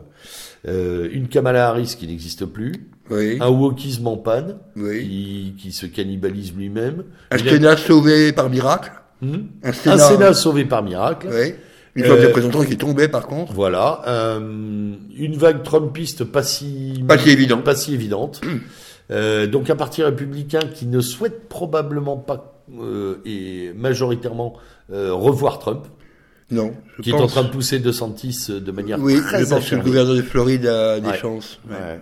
Mm. Euh, ce qui d'ailleurs euh, n'invalide pas Trump parce qu'il faut pas l'enterrer lui du tout. Non, non, tout à fait. Il a, euh, mais par contre, le fait que le fait que même sans un raz-de-marée, l'électorat soit assez présent, l'électorat républicain montre que Trump a réussi quand même à souder des choses lors de son mandat. Oui, et puis quand on connaît l'histoire euh, des anciens présidents américains, euh, euh, de voir Donald Trump dans cette situation de chef de l'opposition, peut-être pas tout seul, mais chef de l'opposition, est quand même assez étonnant. Oui, oui, Généralement, les, les, candidats battus euh, se retirent. Disparaissent euh, et prennent des fonctions d'ailleurs euh, souvent honorifiques dans des ONG. voilà, commencent des tournées planétaires, font des conférences. Les et compagnie. Voilà, complètement. Hein. Mm. Ils ont parfois 15, 20 ans, et même Clinton derrière. Clinton, bien voilà, sûr, Ils se payent après une quinzaine. Jimmy Carter, son temps. Oui, oui, complètement. Ils se payent une quinzaine d'années de bons et loyaux services. On les voit au prix Nobel, on les voit euh, dans des missions de l'ONU, etc. Là non. Là non. Là non, il y a une espèce de, de, de revanche, de, de, volonté de revanche qui est jouée. Oui. Euh, très scissionniste. Alors ça correspond beaucoup aux fractures qu'on voit dans l'Amérique actuelle. Hein. Fractures identitaires euh, et anthropologiques, dirons-nous même d'ailleurs, hein, puisqu'on a, on a des séparations très très lourdes dans la population. Euh, de l'autre côté, compte tenu de ses positions, je le vois mal être invité d'honneur euh, du forum de Davos ou autre. Hein. Non, bien sûr. Mais à mon avis, il y envoie quand même du monde. Je veux dire, tout ça aussi, il faut, il faut pas oublier le, le, le, business américain. Quelle que soit la couleur de la carapace, euh, il faut que la, la méga euh, entreprise Amérique fonctionne. Voilà. Et euh, la méga entreprise Amérique euh, travaille, mm. puisque euh, elle, euh, elle, elle, elle, elle, essaie de charmer les patrons allemands euh, pour leur dire de venir s'installer chez eux. Elle charme les Taïwanais en disant de déplacer les usines de micro-composants. elle parle même au patronat français d'ailleurs. Mm. Donc l'Amérique œuvre, hein, même si on voit Biden, on ne voit Biden que sur la guerre. Il y a du travail, il y a du travail de fond derrière qui est réel. Bon, les midterms en eux-mêmes, le résultat on va dire quoi? C'est une semi-victoire. semi-victoire. Semi-victoire, mais tout le monde pensait qu'elle serait totale. Exactement. Exactement. Ce qui, ce qui veut dire que dans un an et demi, euh, euh, tout est possible. Enfin, tout est possible. Ah, la programmation. Je ne peux pas croire que le Parti démocrate remette Joe Biden. Non. Qui est quand même. Et, et, surtout pas Kamala Harris. Et surtout pas Kamala Harris. Elle, ne sera pas candidate. Elle est euh, trop effacée, trop inexistante. Le problème, c'est qu'ils n'ont pas de candidat. Non. À part Biden, c'est pas possible. Quoi. Et puis on peut pas mettre les, euh, les deux trois euh, ethniques wokistes de l'aile euh, ultra gauchiste. Non, du... Ça marchera jamais. c'est compliqué là de voir qui peut, peut ouvrir le bal dans un an et demi sur la, la, présidentielle américaine. Ça va être mm. compliqué. On termine avec le coup de cœur? Eh non, on termine avant le coup de cœur, on termine quand même deux trois choses en international qu'on qu'il ne faut pas sauter, mon ami Julien notamment les turbulences iraniennes. Ah oui, c'est ah vrai. Oui, on a quand même eu euh, depuis un mois et demi, deux mois, une euh, mini révolution de rue, oui. occasionnée par euh, le décès probablement sous les coups de la police religieuse. Hein. Oui, je pense. On ne saura jamais exactement. On enfin, la, pauvre, vraiment, la, pauvre, jeune fille, à mon avis, dans l'état où elle était, elle, est, elle, elle a pas, elle a pas rencontré un scooter. Euh, avec une, une, alors, on peut pas s'empêcher de penser aussi que les Américains peuvent être euh, un peu à la manœuvre derrière l'excitation des foules, mais on ne peut pas s'empêcher non plus de voir que la jeunesse iranienne en a plein le dos. Hum, voilà. Et ça, c'est une réalité pour qui suit un peu la situation de l'Iran depuis une quinzaine d'années, les jeunes Iraniens n'ont plus envie de jouer euh, au jeu de la théocratie. Quoi. Oui, plus du tout. Au moins ceux des grandes villes. Des grandes villes. Au moins ceux des grandes villes, mais on sait aussi que l'Iran devient urbaine. Hmm. Hein. oui, oui, oui, oui, beaucoup. Hein, voilà. Euh, et donc, euh, effectivement, euh, la situation iranienne est compliquée, et compliquée d'autant plus que l'Iran s'est beaucoup rapproché de la Russie pour ses affaires de guerre, hmm. et qu'elle qu'elle s'isole un peu plus sur le plan international, en redevenant d'ailleurs le, le méchant méchant des Américains tout à fait utile. Hmm. Donc c'est vrai que la passe est complètement est, difficile. Et la situation chinoise qu'on ne peut pas non plus euh, ne pas évoquer, c'est-à-dire ces émeutes urbaines extrêmement violentes. Euh, et ce recul quand même de l'État, de l'État sur le, les, les, euh, le zéro Covid, la, politique de zéro mm. Covid. Mm. Euh, on a vu des choses assez extraordinaires. Euh, L'État a longtemps essayé de masquer la situation.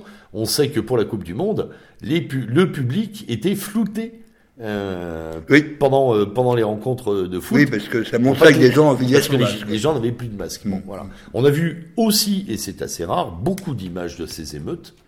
Ce Oui. qui prouve que le soi-disant Internet totalement euh, étanche des Chinois, Ou les étonnants. voilà, ne l'est pas. Oui. Ou alors euh, ils ont laissé filtrer un Mm. peu de choses. Enfin, je ne sais pas ce qu'il y a derrière, mais en tout cas, on a vu un État infléchir sa politique, euh, assouplir les règles. Alors assouplir à la chinoise. À la chinoise. Voilà, je pense que les, les quelques leaders du moment ont dû disparaître aussi, Oui. euh, parce qu'ils font du donnant-donnant. Euh, mais effectivement, il y a un recul voilà, Mm. sur cette politique sanitaire, alors que, alors que jusque-là, on était sur le 0-0-0-0, Mm, tout à fait. qui n'a pas marché d'ailleurs, il faut le dire. Mais ce recul est, est moi m'a surpris. Ouais. Euh, et comme tu parlais de, de, de l'Iran juste avant, euh, euh, comme euh, le, la fameuse police euh, des mœurs là, Ouais. euh, qui a sauté en Iran. Alors, je m'y- je m'y attendais pas du tout. Ouais. Alors les opposants iraniens disent qu'ils vont la, en fait, elle, elle, va- elle va être dissoute et, et, Et redispatchée en différents groupes de police civile. Ouais, Euh, voilà. euh,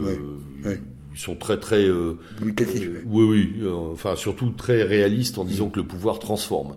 Mais c'est aussi un geste voilà qui montre qu'il y a il y a une fébrilité. Pour ce qui est de la Chine, euh, la plupart des analystes économiques s'accordent à dire que s'il y a un recul sur ce plan-là, c'est parce que ça va pas très bien. Mm. Voilà, économiquement, ça ne va pas si bien que cela. Voilà. On verra. On a peu, trop peu de renseignements. Et, euh, et pour aller en chercher, il faudrait prendre beaucoup de risques. Oui, c'est curieux parce que le congrès du Parti communiste chinois a eu lieu il n'y a pas si longtemps que ça. Ah, puis alors, il a renvoyé, euh, il a renvoyé au pouvoir euh, une équipe de choc. Ouais, Euh, ouais. Quand on regarde, c'est que des copains de Xi Jinping, et c'est des gens déterminés sur l'agenda des 30 prochaines années de la Chine. Ouais. Euh, donc euh, sur sur le plan de la politique stratégique chinoise, il n'y a pas d'inflexion. Hmm. Non, non, il n'y a pas d'inflexion. À voir. Et puis enfin, euh, cerise sur le gâteau, le Qatar Gate au Oui, Parlement européen. On peut pas ne pas en parler Ah bah parce non, que, il faut parce que ce Qatargate, euh, on est on est qu'au début, semble-t-il, de, de l'affaire. Euh, les la, la, la députée euh, européenne, vice-présidente de l'Assemblée grecque là, euh, Zali, je sais pas quoi. Oui. elle va avoir quand même du mal à expliquer ce, ce, c'est soit 150 000, soit un million d'euros trouvés chez elle, dans des sacs. C'est vrai que ça fait tellement amateur. Ouais. Euh, et puis, euh, l'autre zouave, là, Panzari, euh, Mhm. Guy Panzer, euh, porte-parole des syndicats italiens, de la gauche milanaise, etc., qui est au cœur, de, qui est au cœur de- du scandale, auquel, ces dernières heures, euh, il pourrait être tout à fait juste, on, on va devoir joindre le Maroc Gate, puisqu'il semble que le Maroc soit aussi impliqué dans des affaires de corruption du Parlement européen. Ouais. Donc, en on- fait, tout le monde corrompt le Parlement européen. Donc on en parle, euh, là on en parle rapidement parce que en fait euh, on ne sait pas jusqu'où ça va monter. Non, c'est juste une amorce hein, que nous, que une à amorce. revu et corriger. Oui. On en fera le dossier du prochain Ouais, parce que là, à mon que- avis, on aura de grosses billes.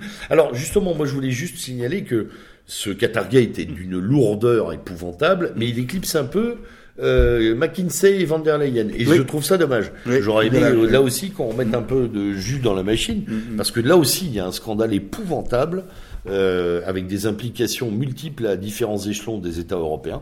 Euh, ça commence à faire beaucoup, peut-être.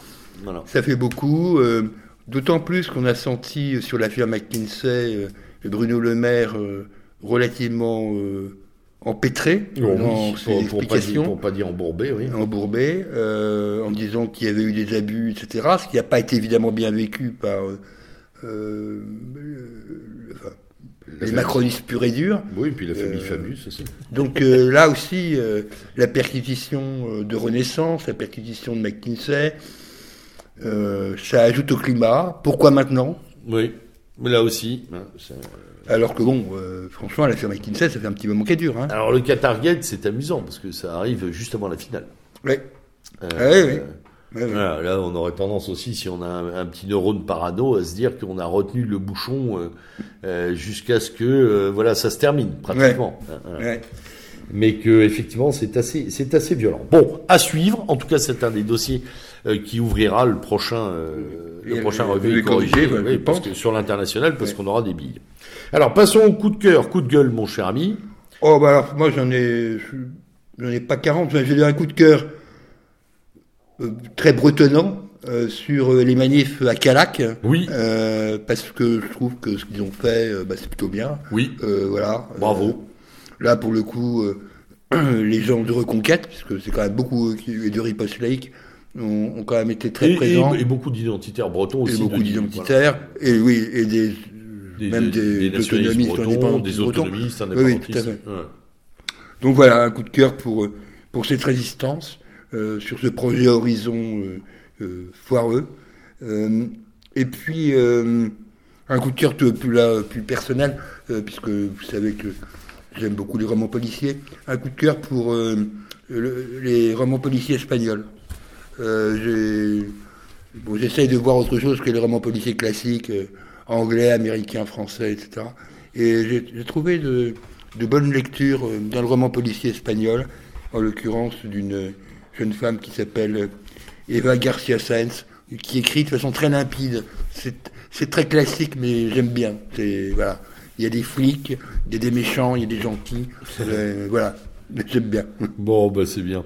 Euh, coup de cœur, euh, oui, coup de cœur, oui, j'en ai euh, moi pour la revue euh, Sparta, euh, qui a sorti son troisième numéro, hein, euh, édition Aidos, euh, en vente chez Acribeia notamment. euh, L'équipe euh, l'équipe de Philippe Baillet a commis un, un troisième numéro euh, tout à fait somptueux. euh, dont euh, augmenté en nombre de pages encore, hein, près de 300, plus de 300, avec euh, d'excellents articles. hein. donc revue qui euh, sous-titre euh, Ordre vital, perspective ethno-raciale et critique sociale, c'est du lourd, mais avec euh, avec euh, des- euh, voilà un, sommaire euh, très étoffé, beaucoup d'articles de Jean Audry, euh, des articles euh, des recensions, euh, un certain nombre euh, d'articles aussi euh, qui travaillent sur euh, sur des thématiques intéressantes comme celle de David Rouillet sur la question kurde, hein, une approche ethno-identitaire, des, articles de Sunic, euh, voilà, hum, pas mal de choses qui sont vraiment très très intéressantes, et puis euh, des comptes rendus, quelques nécrologies dont celle de de Serhi euh, Zaïkovski, qui est mort euh, en Ukraine, hein, le, le jeune euh, qui s'apparente, euh, en tout cas, enfin, à qui on donnait le destin d'un Romualdi dans, dans la mouvance nationaliste ukrainienne. Voilà, donc une revue de très haute tenue, de très grande facture, que je conseille, y, y compris comme... C'est une très belle revue en plus. Ah, très belle revue, Mm.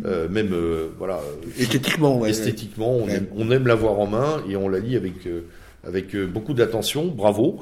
Euh, voilà, donc euh, je, le dis aux auditeurs qui veulent se la procurer. hein, vous pouvez la trouver chez Acribeia. Autre publication aux éditions du Sentier Perdu. Ouvrage que l'on peut trouver également chez Acribeia, une une re- réimpression et une Réédition. une réactivation en plus de ce texte euh, fondamental, euh, La droite et la crise du nationalisme d'Adriano Romualdi, pardon, hein, grand, euh, lui aussi le grand visionnaire foudroyé de la droite italienne radicale, euh, qui est mort au début des années 70, euh, à l'âge de 34 ans, quelque chose comme ça. Ouais, hein. Avec une voiture. Oui, accident de voiture. Euh, donc euh, un ouvrage euh, qui est daté, évidemment, puisque ces constats euh, sont ceux d'un militant face à la guerre froide, mais euh, qui est aussi euh, tout à fait euh, pertinent parce que euh, euh, sur le fond, le travail critique reste euh, d'une très grande actualité. Voilà. Donc euh, un texte à lire. euh, bravo euh, à cette euh, à cette petite euh, maison d'édition d'avoir réédité euh, ce texte, hein, Sentier perdu. Euh, donc euh, euh, en plus c'est imprimé en Europe, évidemment. Euh, je recommande cette lecture à nos auditeurs. Vous pouvez trouver le livre sur Acribeia également. Voilà. Et puis un dernier coup de cœur pour la chaîne YouTube des Gonon, notre camarade qui euh, voilà, croise euh, les réflexions et les interviews sur fond de philosophie et de métapolitique de manière tout à fait probante. Euh, voilà, euh, vous aurez beaucoup de plaisir à écouter euh, les débats, les, euh, les interviews et euh, surtout euh, les, euh, les leçons de philosophie aussi que l'on peut trouver sur cette chaîne YouTube. Elle est reconnue de très très bonne facture. Ouais, ouais, c'est très très bien. Et, et puisque tu as fini par le sport, je finirai aussi par un coup de gueule puisque moi c'est plutôt le rugby. Je me plains euh, de ce nouveau championnat d'Europe de rugby qui a fait entrer euh, trois équipes sud-africaines. Hein, euh, voilà, c'est un peu comme les, c'est un peu comme les Turcs et les, et, les Israéliens dans le championnat d'Europe de foot. Au bout d'un moment, voilà. Alors eux, le, le, le réflexe c'est pas trop mauvais d'ailleurs, puisque du petit Dupont Antoine qui a dit bah non, ça n'est plus un champion d'Europe à ce moment-là. Oui, c'est autre, chose. autre chose. Voilà. Et euh, je crois qu'il y a aussi une volonté dans certaines instances sportives de diluer certaines compétitions à caractère euh, géographique et euh, peut-être un peu identitaire. Euh, voilà. ils vont avoir du mal parce que ça va contre euh, beaucoup de. Euh, il y a une grosse levée de bouclier dans le monde du rugby sur ce plan-là. Après, c'est des histoires d'argent aussi. Il faut pas se, le, faut pas se. Et dans le rugby, malheureusement, on le voit avec l'affaire Laporte, ce genre de choses. Voilà, voilà. Le rugby n'est pas à l'abri, quoi. Non, pas à l'abri. Bah évidemment, hein, tout sport professionnel va générer évidemment ses dérives. Voilà, chers auditeurs, c'était le lieutenant Sturm et le camarade Julien à la barre de ce dernier numéro de Revue et Corrigé. Nous vous souhaitons, bien entendu, d'excellentes fêtes de fin d'année, un joyeux et saint Noël à nos camarades catholiques, un très bon solstice d'hiver à nos camarades païens et à tous, évidemment, une excellente fin d'année, un très bon début d'année prochaine, 2023. Mettez vos casques et vos gants d'acier parce que ça risque d'être une année assez sportive et on sera là pour la commenter au travers de nos revues de presse. Oui, joyeuses fêtes solsticiales et de Noël à vous tous. Merci, bonne soirée, au revoir.